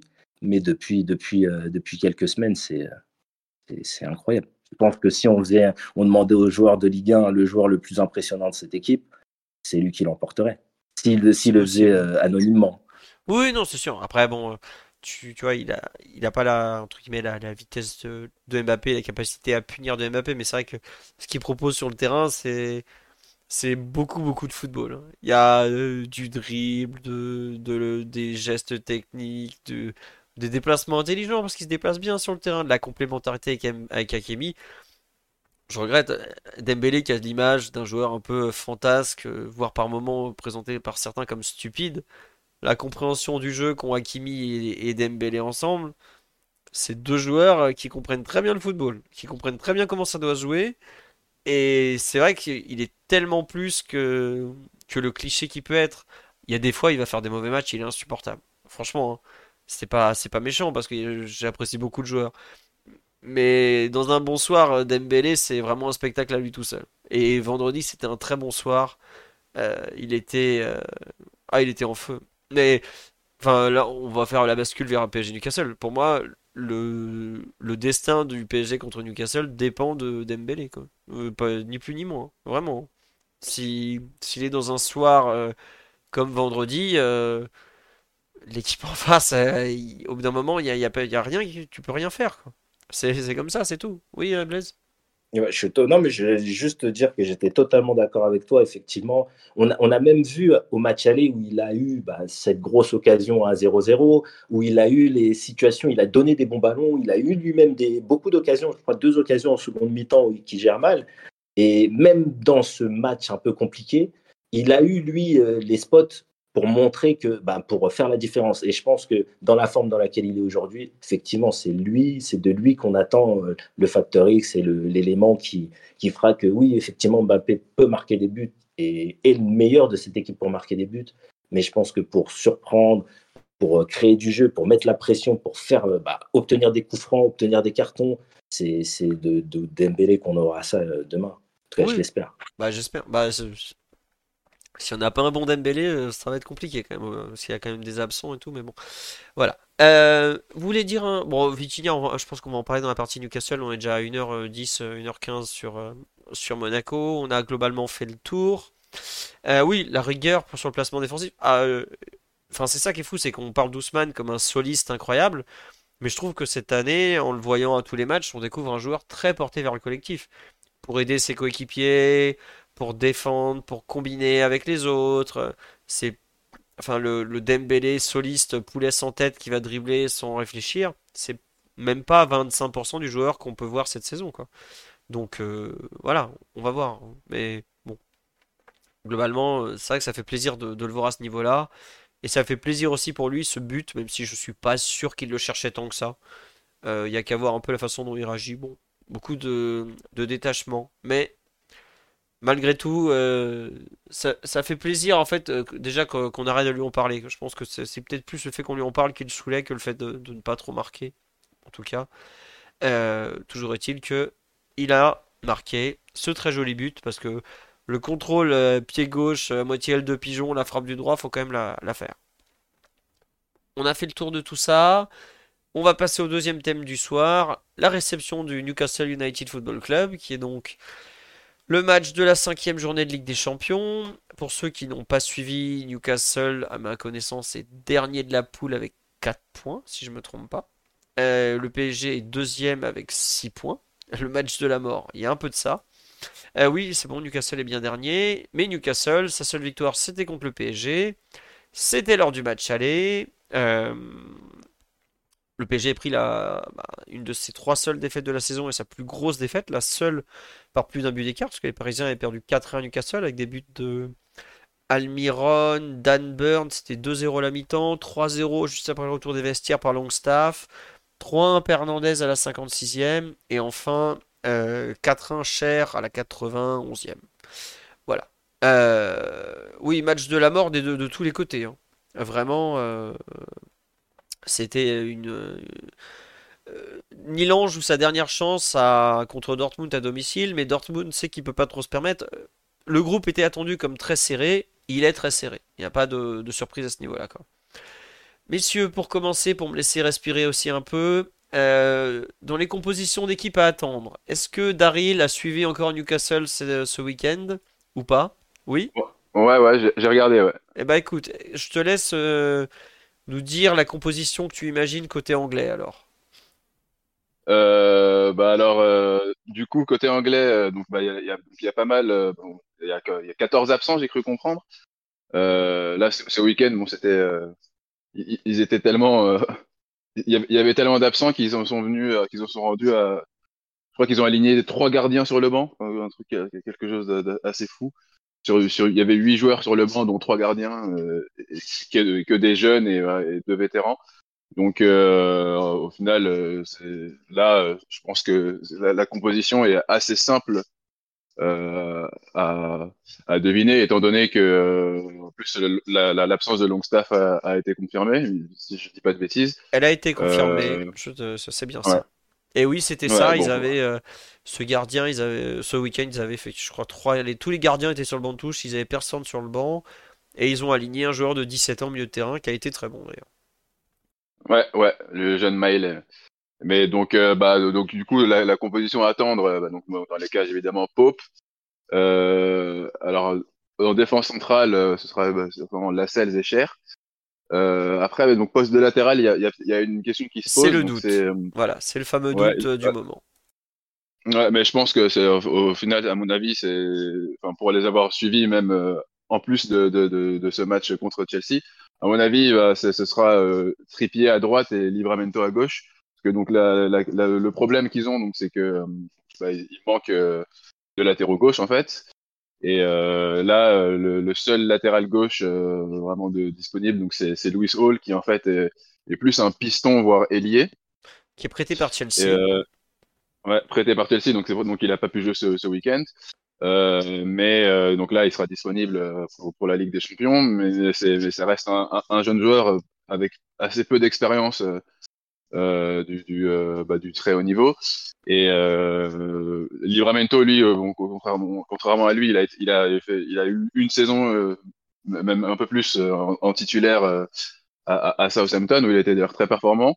Mais donc c'est un latéral droit, mais capable de, jouer à gauche. Donc euh, les options qui sont disponibles pour eux, c'est c'est donc soit d'aligner Livramento à droite dans, dans, sa position naturelle et Trippier à gauche. Mais le problème, c'est que Trippier euh, bah, est en fait leur créateur numéro un. Il est absolument essentiel dans cette équipe. Et en le déplaçant à gauche, euh, il, il perd vraiment sa, faculté à, générer du danger, notamment via les centres. Donc, euh, à mon avis, il l'alignera à, droite et euh, je pense qu'il il mettra Livramento à gauche comme ce week-end, plutôt que Hall. Alors, après, bah, au milieu. Attends, juste pour compléter, donc Livramento, c'est un jeune joueur qui a été formé à Chelsea, qui était fan absolu de Chelsea, qui a été vendu à Southampton de mémoire il y a deux ans, qui a été acheté cet été par Newcastle. Et non, c'est pas un axial de base, non, non, c'est vraiment un, un, latéral droit bah, il était annoncé. Non, non, c'est un latéral droit euh, moderne même. Ouais, très moderne. C'est un latéral droit moderne, très. Un, un, très gros espoir euh, qui, qui, a été hyper impressionnant lors de sa première saison à Southampton. Mm. c'est une équipe que, que, je connais pas mal aussi. Et, euh, et euh, oui, non, c'était vraiment un, un, gros jeune espoir. En fait, il s'est fait les croiser euh, la saison en, en, fin de saison 2021-22, je crois. Mm. et donc, il est revenu en fin, fin de saison dernière. Euh, bon, c'était une saison euh, absolument catastrophique pour Southampton, donc ils ont descendu et donc il fallait qu'ils vendent des joueurs et donc Livramento, euh, Newcastle a sauté sur l'opportunité pour pour choper Livramento, mais donc c'est, il a été pris pour en, pour servir de doublure à, à initialement, mais bon là, vu les circonstances, il, sera à mon avis titularisé à gauche. Ou alors, est-ce que même en cours de match, Eddie Howe a, a changé ce sera Trippier à gauche et Livramento à droite. Mais globalement, l'un comme l'autre sont plutôt des latéraux offensifs. C'est pour ça que je dis que Dembélé a pour moi la, clé du match entre ses mains. C'est qu'il va jouer contre, euh, il va pas jouer contre Dan Burn comme à l'aller, il va pas jouer contre Matt Target, qui est pareil l'autre arrière gauche euh, théorique de l'effectif, qui sont des joueurs un peu plus défensifs que ces deux-là. Surtout Dan Burn, on a vu à l'aller l'impact physique qu'il a mis sur Dembélé, ça avait beaucoup gêné. Là, Trippier est un mec euh, costaud, solide, Livramento, bon un peu moins, mais c'est pas forcément des joueurs qui seront en mesure d'apporter la même densité physique face à, face à Dembélé. Et surtout, il n'y a plus de bande touche. Si, bon, il y a Hall sur le banc de touche, mais qui est un très jeune joueur et qui est pas très très fiable non plus de ce qu'on a pu voir. Euh, voilà. Et surtout, ce qui me fait douter de voir Trippier à gauche, même si c'était plus ou moins le cas, euh, quand même, enfin, ils ont alterné ce week-end, si j'ai bien compris, parce que j'ai pas pu voir tout le match. C'est que euh, Trippier est beaucoup plus à l'aise à droite, c'est son côté naturel. À gauche, quand il va monter, bah, il pourra pas forcément se centrer, voilà. Et Hall est absent. Peut-être. Ah, il, ferait partie de la. Non, non, je crois qu'il est là, euh, Lewis Hall. Il me semble qu'il est là. Hein. C'est juste contre Chelsea qu'il était absent parce qu'il est, prêté par les Blues. Mais il me semble qu'il est dans la liste. Ceux qui sont pas là, c'est tous les autres arrière-gauche. Euh, l'ancien Damien euh, Kraft. C'est Target et Burn. Target et Burn, voilà, sont pas là. Et il y avait Mankio aussi, le mec qui était passé par Marseille. Je sais pas si vous vous rappelez, qui est pas sur la liste. Enfin, globalement, il se retrouve à faire jouer un droitier à gauche. Quoi. Voilà.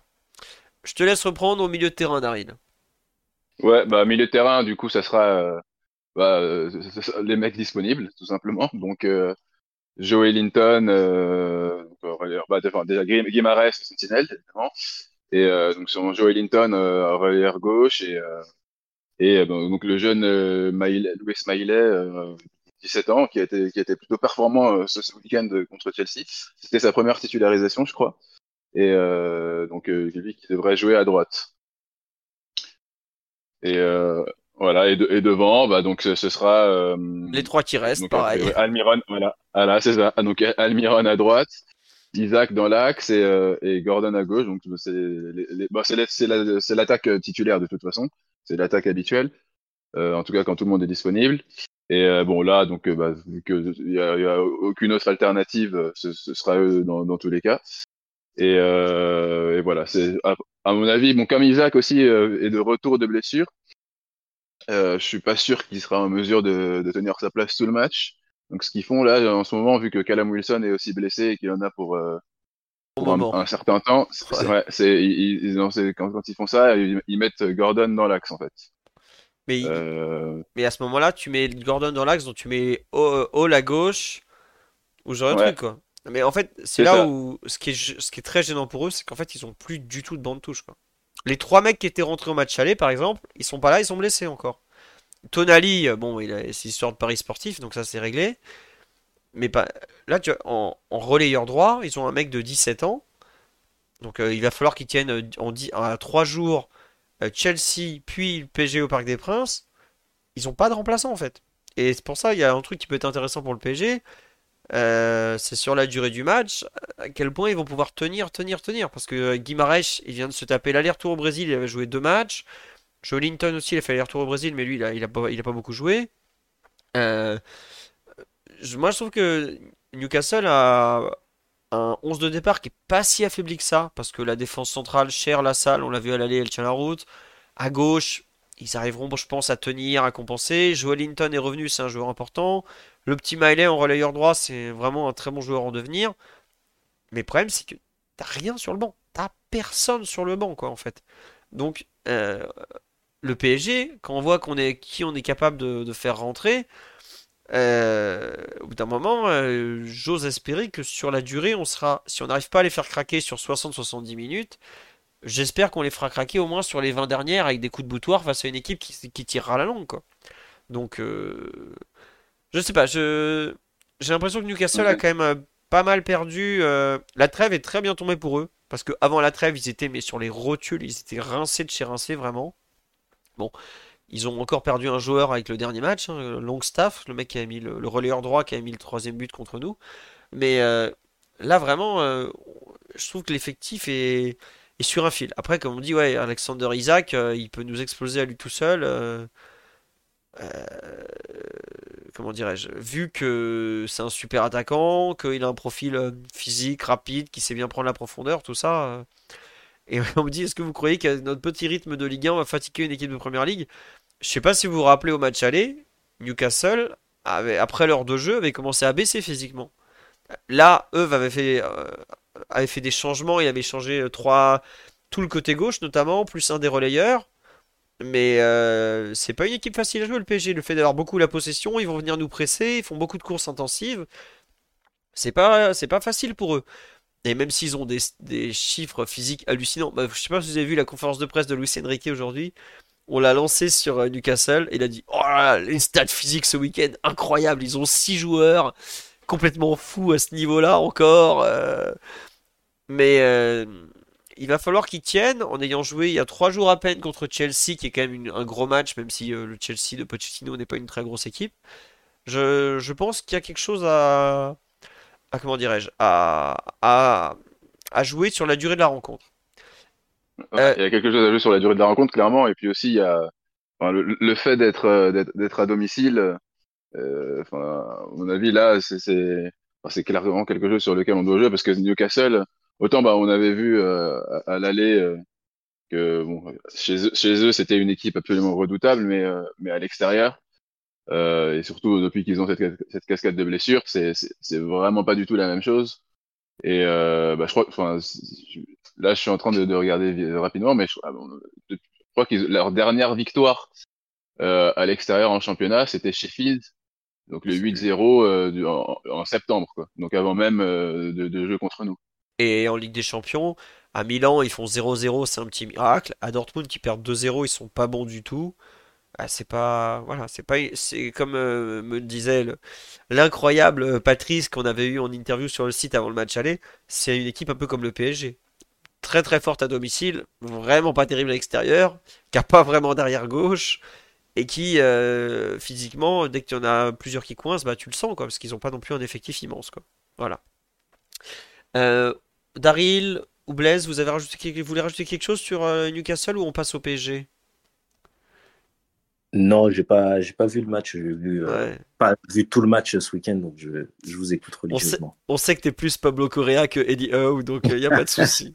faut savoir que Blaise était à la première sortie du nouveau AS Nancy Lorraine de, de Pablo Correa et il a vu Pablo poser un de ses plus beaux bus typiques et donc repartir avec les trois points je peux vous dire, je pense qu'il peut prendre un point au parc.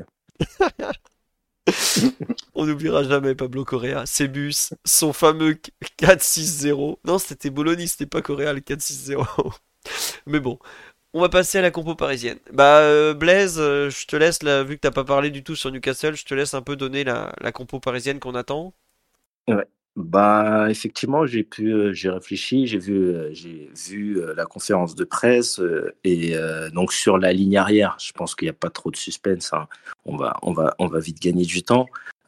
sur le troisième, au milieu de terrain, puisque je pense qu'Ougarté et Ruiz sont plutôt certains d'être présents, je continuerai moi personnellement avec Vitinha pas que Lee soit incapable de, de, prendre le poste, mais je pense que dans la continuité de la bonne performance, euh, la relation avec Mbappé, qu'il a, qu'il a mis, euh, je pense, euh, aussi de manière un peu publique pour, euh, pour se vendre en conférence de presse il a, dont il a parlé tout à l'heure. Donc je pense que Vitinha devrait jouer.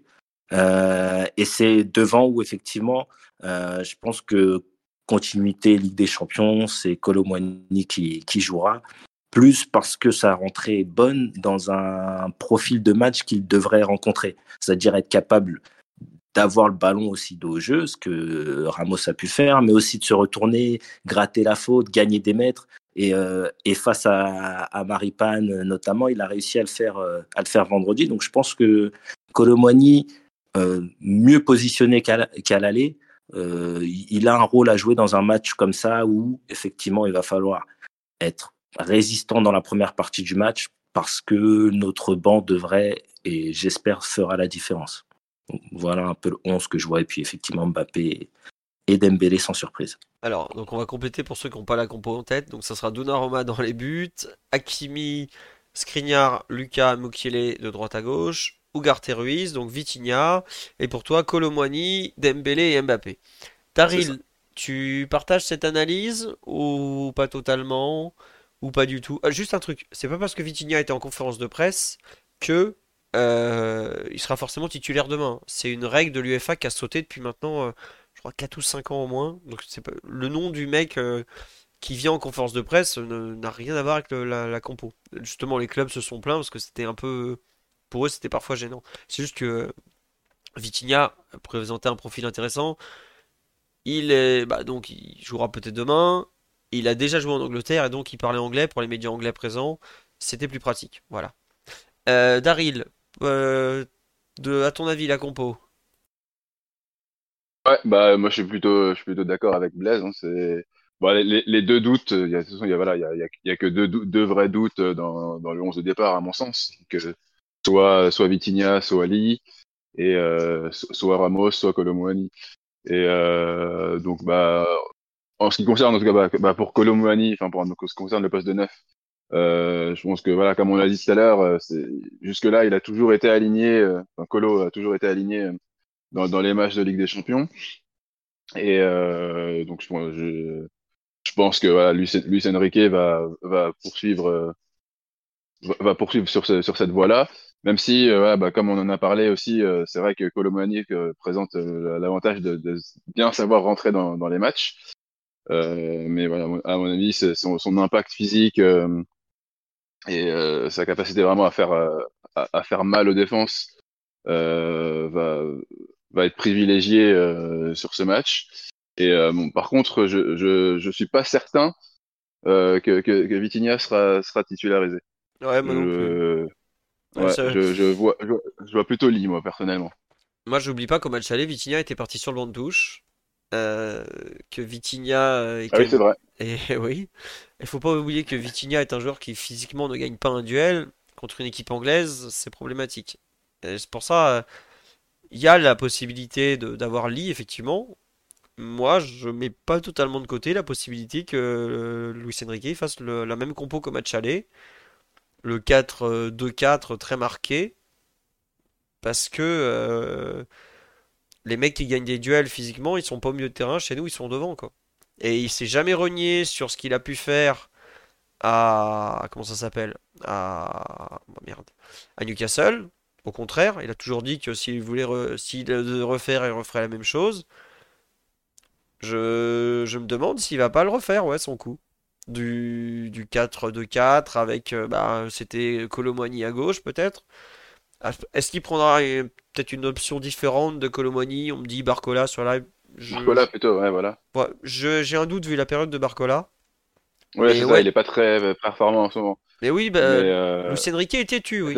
Et il est, quand il est sûr d'avoir raison, il est pas du genre à être euh, pas du tout têtu. Il l'est énormément. Pour ça, je sais que c'est une hypothèse qui est, qui est pas du tout euh, évoquée. Mais voir le PSG avec euh, et Colomani, et Ramos, et Mbappé, et Dembélé devant au coup d'envoi, je l'écarte pas totalement, moi. Vraiment. Parce que. Donc, Philo, j'aurais deux questions pour toi. Que tu, tu es un, bon, un meilleur suiveur, enfin, en tout cas, tu suis vraiment au quotidien. Il l'a bien dit tout à l'heure, le PSG jouera en 4-3-3 offensif. Ouais. Mais il dit aussi que. Enfin, il a, pas, il a dit ça, il a dit au, coup au départ des actions. Mais après, il te dit que bah, dès que le ballon bouge. enfin, faut pas non plus trop. Enfin, vu à quel point il, a, il avait été méprisant au début de la réponse, je suis pas sûr qu'il faille la considérer à 100%. Voilà. Et, et, la, la, question sous-jacente, c'est donc pour toi, il a considéré peut-être, même si c'est une phase de groupe, l'opposition aller-retour comme un vrai match aller-retour. C'est-à-dire, il a un plan par rapport à Newcastle. Il prépare son équipe par rapport à Newcastle, indépendamment des progrès qu'elle a pu faire depuis, euh, depuis ce match. Ouais, ouais, je pense. En fait, surtout, plus que l'idée d'aller-retour, c'est que quand il a perdu là-bas, euh, quand on a perdu là-bas, il l'a dit, il l'a, enfin, il l'a dit plusieurs fois. Non, je me suis pas trompé. Pour lui, il s'est pas trompé là-bas. Alors que tout le monde lui dit ouais, tu t'es trompé. Euh, il dit non, non, non, non, moi si j'avais dû le refaire, je referais pareil. Le problème, c'est qu'on rejoue Newcastle et qu'il a les moyens de refaire pareil. Donc, euh, Luis Enrique, dans les compos, des fois, il est surprenant. Euh, c'est vrai que le fait de dire, ouais, on va jouer en 4 en 3, Euh, voilà. RMC lui dit qu'il s'est trompé. Je pense que pour lui, c'est un truc comme quoi il aura raison. je, veux pas... bon, je pense qu'il s'en fout d'RMC, honnêtement. Il en a rien à secouer. Non, mais tu, tu dis RMC, mais je pense que, je pense que la profession, il n'a pas de nom de, en tête, mais effectivement, il a bien retenu ça. Après, pour aller dans ton sens, parce que je pense que c'est une possibilité. Et, et, moi, personnellement, malgré le score, j'avais toujours dit que le plus inquiétant dans ce match n'était pas justement le score, parce que l'écart entre les deux équipes avait été par moments plus grand que ce qu'on peut, on a pu croire, plus réduit aussi euh, il y a à beaucoup de moments du match. Et j'ai trouvé que techniquement, comme assez souvent ça a pu arriver par période, mais là ça a duré tout le match, on a été techniquement pas au niveau du projet de jeu de l'entraîneur. Mais je trouve effectivement que euh, quand il a dit tout de suite après le match que aligner les quatre, c'était pas une mauvaise idée, moi je le comprenais. Moi je le comprends en tout cas. Donc effectivement, s'il prend le match comme euh, possiblement soit un aller-retour ou une possibilité de montrer à la presse française que c'est lui l'entraîneur, le, c'est possible. Après, moi surtout, il y a un truc qui me gêne dans l'idée de jouer en 4-3-3, c'est que euh, Vitinha, euh, j'y crois pas trop. Quand je vois le match qu'il a fait vendredi soir, il met un but et il fait 20 bonnes minutes après. Mais pendant 70 minutes, c'est d'assez loin le plus mauvais parisien. Euh, on l'a vu au match aller, il est rentré, il a rien changé. Et surtout, c'est c'est pas un joueur pour jouer contre une équipe anglaise quoi. Il va jouer côté Almiron, euh, Trippier, bon Miley est pas très grand au moins, mais je trouve qu'il a rien d'un joueur qui qui saura vivre face à une opposition de la sorte en fait. Newcastle, la façon dont il en a parlé en mode ah ouais physiquement ils ont des stats incroyables. Quand tu parles de Vitinal, dernier truc qu'il dit en tête c'est ah physiquement il est incroyable. C'est pas sait pas ses qualités fortes, c'est pas c'est pas méchant contre lui. Est-ce que Lee est plus physique? Bah je me le demande. C'est aussi pour ça que je me dis est-ce qu'il va pas nous ressortir El Famoso 4-4-2-4 de derrière les fagots? Et ça lié à plus d'agressivité. Mais je pense que euh, Vitinha est meilleur dans le contre-pressing. Voilà. Et non, le fait que Vitinha ait été titulaire en conférence de presse, ça ne veut rien dire. Il y a Ander Herrera, il était parti à United, il est gentiment allé s'asseoir le lendemain, il a pas, je crois qu'il est même pas rentré. Donc euh, c'est pas, c'est pas du tout un élément quoi. Euh, l'an dernier, Vitinha, Costo et Verratti, moi je me rappelle pas de ce moment. Justement, dans le, podcast, on avait dit la paire, quand il va falloir défendre, ça va être problématique. Effectivement, ça avait été problématique. Donc, euh, Liu Vitinha, ça sera la, même animation, plus ou moins. Après, euh, comme il l'a dit, hein, la façon d'attaquer, euh, ça change par rapport à l'adversaire, ça change par rapport à beaucoup de choses. Je pense même que selon le nom de l'arrière gauche ou l'arrière droit en face, le PSG n'attaquera pas de la même façon.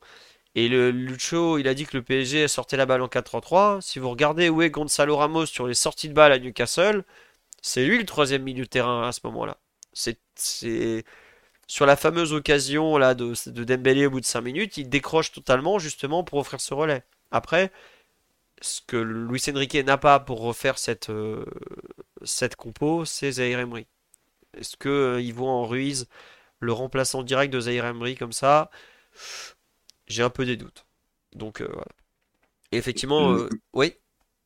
Oui, non, j'allais juste par rapport au, au 4-2-4 potentiel ça serait d'une, effectivement, un, risque, bon, parce qu'on n'a pas forcément réaligné, en tout cas pas forcément retravaillé, mais réaligné cette composition sur des, moments de match, en tout cas avec les quatre hommes, euh, quatre vrais attaquants comme ça sur des moments de match importants. Et euh, moi, ce que j'aurais comme limite à cette composition, je pense que le plus difficile dans l'aller, c'est le positionnement de, de moi, Colomboigny, effectivement, dans le 4-3-3 équipe de France, il peut jouer parce que toutes les prises de balles sont orientées intérieures. Mais là, avant d'aller intérieur, il y a déjà Mbappé qui est déjà positionné dans cette zone qui est intéressante pour un attaquant. Et effectivement, 4, c'est possible. Mais les mêmes 4 hommes que l'aller, je trouverais ce serait assez risqué, vu le moment de la saison et l'importance du match. Oui, les, quatre hommes de l'allée, j'en doute pour le coup. Je pense que peut-être qu'il mettra Lee dans, dans, dans ce rôle-là, mais, euh, mais Colomboigny à gauche, en tout cas, c'est c'est quelque chose euh, auquel Donc, Lee, donc Lee un peu, un peu assez haut, comme il a pu, euh, il a pu jouer dans le, on va dire, 4-3-3, on va dire, au, départ. Euh, je crois que c'est quel match où il finit C'est Reims? Non, c'est pas Reims. Oui, c'est oui, Reims. Reims, C'est Reims avec euh, faux neuf, ouais. Oui. Et donc là, Faux neuf, vraiment, ouais. plus aux côtés des, de Mbappé, peut-être qui serait l'autre axial. Ouais, éventuellement. ouais. Ouais, c'est c'est possible. Avec la possibilité, effectivement, de jouer ce troisième, euh, troisième euh, milieu de terrain quand, selon la situation du jeu. En fait, il y a aussi ce truc que je- j'ai du mal à croire que Luis Enrique considère vraiment Vitinha comme un joueur qui compte, alors que depuis un mois et quelques, dès qu'il a pu faire jouer Lee plutôt que Vitinha, il a fait jouer Lee en fait. C'est ça qui me qui me gêne un peu parce qu'à Milan, Vitinha est titulaire, mais n'oubliez pas parce que Lee a un problème, euh, je sais plus si c'était à la cuisse ou au pied par exemple. Et euh, bah, on voit le match qu'a fait Vitinha. Euh, Newcastle, pareil, on voit le match qu'a fait, enfin l'entrée qu'avait fait Vitinha. Au contraire, Lee, dès qu'il est sur le terrain, il est bon. Et en plus, il tire les coups de pied arrêtés. Donc, je, dans le 4-2-4, s'il remet les 4 mêmes, il y a un souci, c'est qui tire les coups de pied arrêtés. Ça, c'est un- c'est Dembélé donc. Mais on voit que Luis Enrique est pas très fan de Dembélé qui tire les coups de pied arrêtés parce qu'il lui a retiré il y a pas longtemps. Donc c'est un problème. Mais pour moi, le choix à faire, c'est paradoxe, c'est presque entre euh, euh, et Lee euh, pour jouer côté gauche, quoi. Parce que ça correspond un peu à, à ce qu'il a pu faire à l'aller et tout. Mais il y a beaucoup, beaucoup d'inconnus. Faudra voir aussi euh, comment on va utiliser pour relancer le fait que Mukile est en faux pied. Parce que ça, ça, pour, pour attaquer vraiment, c'est gênant. Face à un pressing, c'est pas forcément totalement gênant pour lui. Euh, il peut trouver des, des solutions intérieures justement et ensuite développer euh, bah, en appui avec Ramos notamment et enchaîner avec le côté. Donc voilà. Je je sais pas exactement. Il y a aussi effectivement les coups francs adverses à gérer parce qu'ils ils ont de la taille, ils sont très très très forts sur coup de pied arrêté. Donc j'ai quelques doutes et je pense que j'en ai déjà parlé côté Newcastle, mais côté PSG, le banc de touche, les cartouches qu'il va y avoir, que ça soit bah, peut-être Colomwani, peut-être Lee, peut-être Barcola, même peut-être Asensio. Euh, c'est des joueurs qui vont être euh, franchement importants. Même un Danilo qui peut rentrer en fin de rencontre pour apporter de la taille derrière. Ça va. Le, le banc parisien a, je pense, un, un gros rôle à jouer sur cette rencontre. Plus que sur aucune autre rencontre depuis le début de la saison, à mon avis. Mais bon, ce n'est que mon avis. Euh, on dit Lee saute plus haut que Vitinha. Et alors, si vous mettez Lee sur les genoux de Vitinha, c'est imprenable au premier poteau, mais je suis pas sûr qu'on a envie de le voir quand même. Globalement, c'est pas des joueurs qui pèsent beaucoup dans les airs. Faut pas, faut pas leur inventer toutes les qualités possibles. Mais, oui? mais, mais les limites là qu'on qu'on pointe un peu tous, elles sont un peu problématiques à long terme parce que une équipe de foot démarre toujours à 11 et euh, en tant que joueur pouvant jouer comme ça ce troisième milieu de terrain, parfois effectivement dans les situations ce quatrième attaquant côté ou un peu plus axial quand il s'agit de Lee, euh, ben c'est on, on espère que le PSG jouera jouera la Ligue des Champions en février-mars et voir plus loin. Et je trouve que il y a un vrai déficit à ce niveau-là. Si on n'est pas capable, face à des équipes jouant assez physiques, pouvant être capable d'imposer des duels sur toutes les zones du terrain, avoir toujours un, un- maillon faible identifié comme ça, euh, je trouve que c'est un peu, un peu problématique hein, à long terme. Ah oui, oui. Ah oui, Et tu vois là, j'avais mis dans les, dans les sous-thèmes les, les clés du match. Moi, je me demande comment le PSG va gérer Joe Linton. Vraiment. Parce que c'est un joueur, c'est le...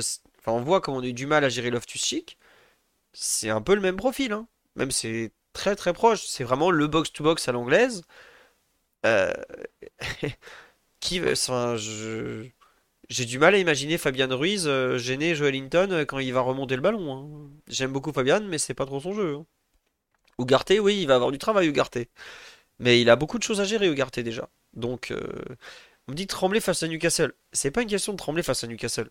C'est qu'il y a des profils de joueurs qui font mal parce qu'on n'a pas de quoi les contrer dans l'effectif à cet instant. Pour des raisons diverses et variées. Euh, je, regrette, à chaque fois qu'on jouait Ndombele, il nous massacrait, alors qu'il jouait à Lyon. Est-ce qu'on avait peur de Lyon? Non. Mais il y a des joueurs qui ont des qualités qu'on ne sait pas gérer depuis un certain temps, qu'on n'a pas totalement corrigé au mercato, ou qu'on peut pas gérer parce qu'on a des absents, tout ça. Ça fait partie des choses. Euh, Il y a le football aujourd'hui est quand même. Déjà, Newcastle est une bonne, voire une très bonne équipe. hein. Ils sont, ils sont dans le top 6 anglais, donc ça veut dire quelque chose. Ils ont des bons, voire des très bons joueurs. Et sur des qualités fortes, euh, ils sont capables de faire mal à n'importe quelle équipe. Donc il n'y a pas de honte à se demander comment tel point d'une équipe va être géré par le PSG. Et comme on dit, ouais, la seule façon de sortir Joe Wellington du match, c'est de le faire courir dans le vide et de, de prendre la possession, d'user Newcastle le plus possible. Parce qu'à l'aller, il y a quelque chose qui a fait très mal au PSG, c'est que on n'a jamais su tenir le ballon sur des longs temps de possession pour les user. Euh, regardez le but qui marque le premier. Euh, c'est parce qu'on perd la balle au, bout de euh, quoi 5 passes que Marquinhos commence à paniquer il envoie une transversale du gauche. Non. Le PSG doit avoir de la maîtrise technique et si tu veux pas que les individualités adverses se mettent en position de te faire mal, et eh bah tu mets des joueurs, tu, tu les sors collectivement. C'est possible. Comment Dortmund les a battus? Bah, Dortmund, ils ont joué euh, transition parce qu'ils ont une équipe qui est beaucoup plus apte à ça. Ils ont ouvert le score rapidement. Et Newcastle était au milieu d'une phase de plein de matchs. Ils n'avaient pas de jus, ils n'avaient rien. Ils sont passés complètement à côté. Quoi. Voilà. Et on nous dit, on a vu Thuram la saison dernière ou cette saison nous rouler dessus. Oui. Euh, Kefren, bon, a pas fait non plus un super mal. Euh, je sais pas s'il avait été très bon au parc, je regarde pas un souvenir, mais ouais, l'an dernier. Non, non, il a pas été fou. ouais, voilà. Mais il y a des joueurs comme ça qui ont des grosses capacités de percussion balle au pied, qui sont physiques, qu'on a du mal à gêner. Voilà, c'est tout. C'est pas. Il y a des mecs qu'on a. on a eu, on a eu, on a eu la même chose. On avait eu les mêmes échanges euh, à la veille de Milan sur Loftus. On a, on a, on a. Effectivement, tu as bien fait de rappeler Ndombele. On a souvent dans ce genre d'opposition, ou même en Ligue 1, souvent, un, joueur, quand il est de ce profil-là, on n'a pas les clés, que ce soit individuellement avec les caractéristiques de nos joueurs, ou même la capacité collectivement d'arrêter avant que ces joueurs prennent de la vitesse et gagnent des mètres. On a toujours eu ces difficultés-là. Euh, Verratti parce qu'il n'arrivait pas physiquement à tenir, évidemment. D'autres parce qu'ils n'ont pas la finesse comme Marquinhos de faire la faute euh, comme euh, au début de l'action sur les AO. On a toujours eu ces difficultés-là.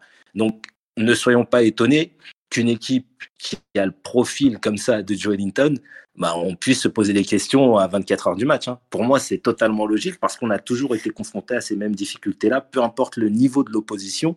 Quand on a un joueur de ce profil-là, on a du mal, et, individuellement les joueurs, et collectivement à répondre.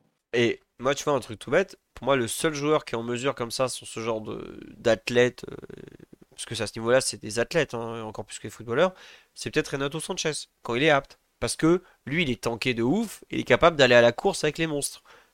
Mais euh, bon, on a fait un choix. Et je pense que quand Galtier demande à, au PSG de le faire signer, c'est parce qu'il a bien vu que sur les mecs en transition, on n'arrivait pas à les gérer.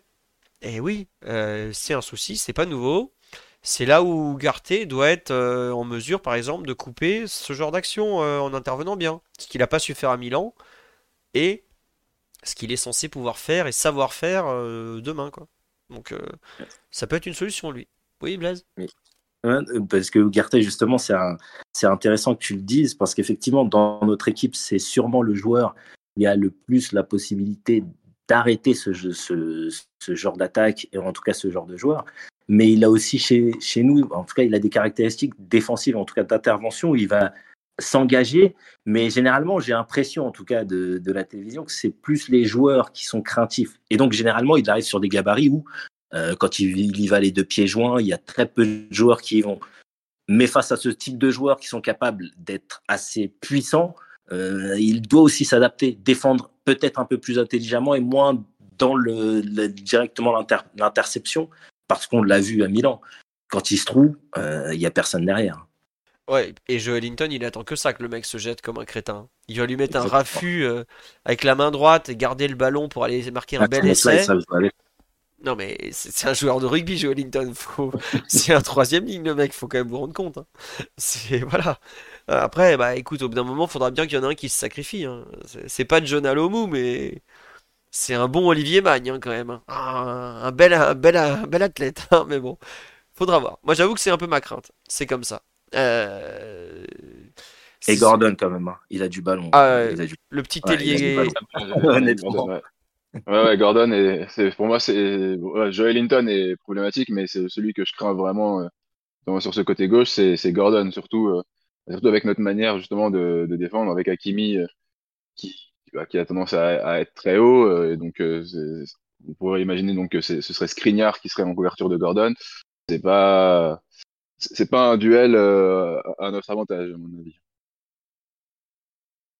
Oui, globalement, c'est le, côté un peu fort pour attaquer Newcastle, même si. oui, Gordon euh, marque un but de, ce week-end. Bon, l'ami Badiachi n'a pas brillé sur l'occasion, mais il fait partie.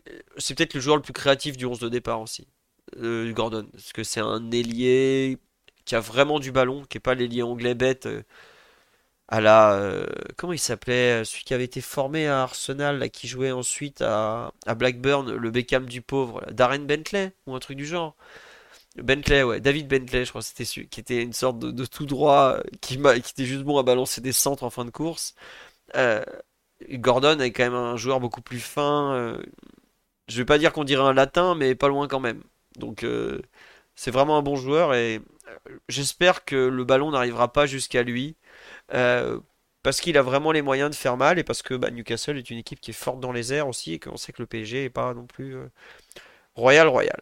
Mais bon. Après, vrai, comme dit sur live, si on passe pas les poules, euh, je regrette. Enfin, tout à l'heure, j'ai dit à quel point je pensais que Dembélé devait nous faire gagner ce genre de match. Mais Mbappé, au bout d'un moment, si quand tu es le leader de cette équipe, que tu n'arrives pas à sortir d'une poule avec le Milan AC euh, de 2023 à Newcastle et Dortmund euh, de Terzic, il y, a un souci au bout d'un moment. Hein. Je, ne veux pas le mettre tout sur le dos. Mais au bout d'un moment, euh, tu es la figure de devant, tu vas devoir assumer des choses, mon grand.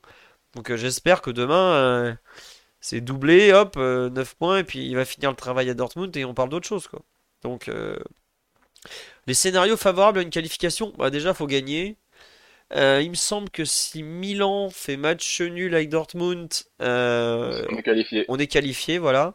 Si Dortmund gagne, on est là-bas et qu'on gagne aussi, on est qualifié également. Mais ça serait moins pratique pour la, pour la première place. la première place. Voilà. Ceux qui veulent la première place, globalement, enfin, le confort, ça serait d'être qualifié demain soir et d'aller jouer la première place à Dortmund en ayant l'avantage au coup d'envoi. Donc Milan-Dortmund match nul. Euh, après, il y a tellement de cas possibles, honnêtement, je vais vous refaire l'article parce que c'est il y a trop trop de cas, c'est vachement compliqué quoi. Mais il faut gagner demain honnêtement quoi. oui, voilà, de toute façon, il n'y a, pas de, a pas de question à se poser, c'est pas le, temps des calculs en fait là. Là, euh, demain, il faut on est à domicile, euh, on, savait déjà au moment du tirage au sort que les, matchs à domicile dans cette poule allaient être euh, hyper importants. Pour l'instant, on est sur un sans faute, on n'a même pas encaissé de but à domicile. Et, euh, et, demain, il faut, continuer sur, euh, cette lancée-là face à un adversaire qui, est, évidemment euh, est, un excellent adversaire avec des, qualités fortes qui peuvent nous, nous, poser problème sur, de nombreux points, mais ils, viennent diminuer avec, un bilan à l'extérieur loin d'être luisant cette saison. Nous, on est bon, il, nous manque quelques joueurs, mais on a on a un banc vraiment très étoffé.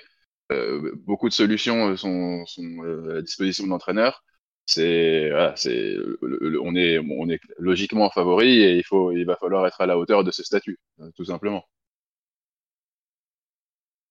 Pardon, j'ai dit c'est bien dit. voilà. On a à peu près fait le tour, non? Blaise, Daryl, si vous avez d'autres trucs à rajouter? Non, effectivement, on a plutôt fait le tour. Je vais redire ce que j'avais dit pré-Milan, très important pour nous. Au-delà de la qualification, parce qu'on sera tous contents quand même de se qualifier euh, et soulagés, je pense.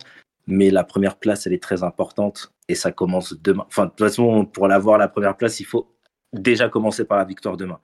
Tous les favoris finiront premiers. Je pense qu'il n'y a pas de suspense dans les autres groupes. Il faut finir premier. Ouais, ouais, non, t'as raison. C'est vrai que dans les autres groupes, c'est déjà très écrit. Hein. Tout, tout semble clair. Si tu veux pas avoir un, huitième impossible, déjà qu'avec les Anglais, chaque fois que tu te fais avoir, tu as intérêt à gagner demain et ensuite aller chercher un bon résultat à Dortmund. Allez, sur ce, euh, je voudrais remercier les subbers en cours d'émission. Merci à Sankara, à Elwood 13, à Okozia et à Midnight in Pagis. fin pseudo, ça dit donc. Euh, pour les subs en cours d'émission. On sera de retour. Non, Marquinhos n'est pas apte, il est, blessé, il reviendra peut-être en fin de semaine, on verra.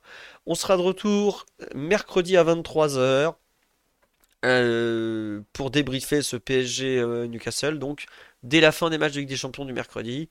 On fera pas demain soir parce que dans l'après-match, on a trop de trucs à gérer, c'est trop compliqué. Et donc, mercredi 23h, on sera là.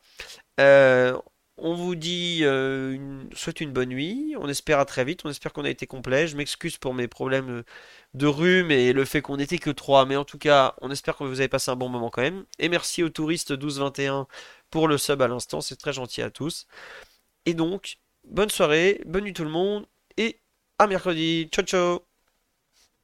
Salut tout le monde. Salut. Et Allez, vive- Paris. Et vive l'open source surtout. Encore plus important. Allez, gros bisous. Salut. Hey, it's Danny Pellegrino from Everything Iconic. Ready to upgrade your style game without blowing your budget?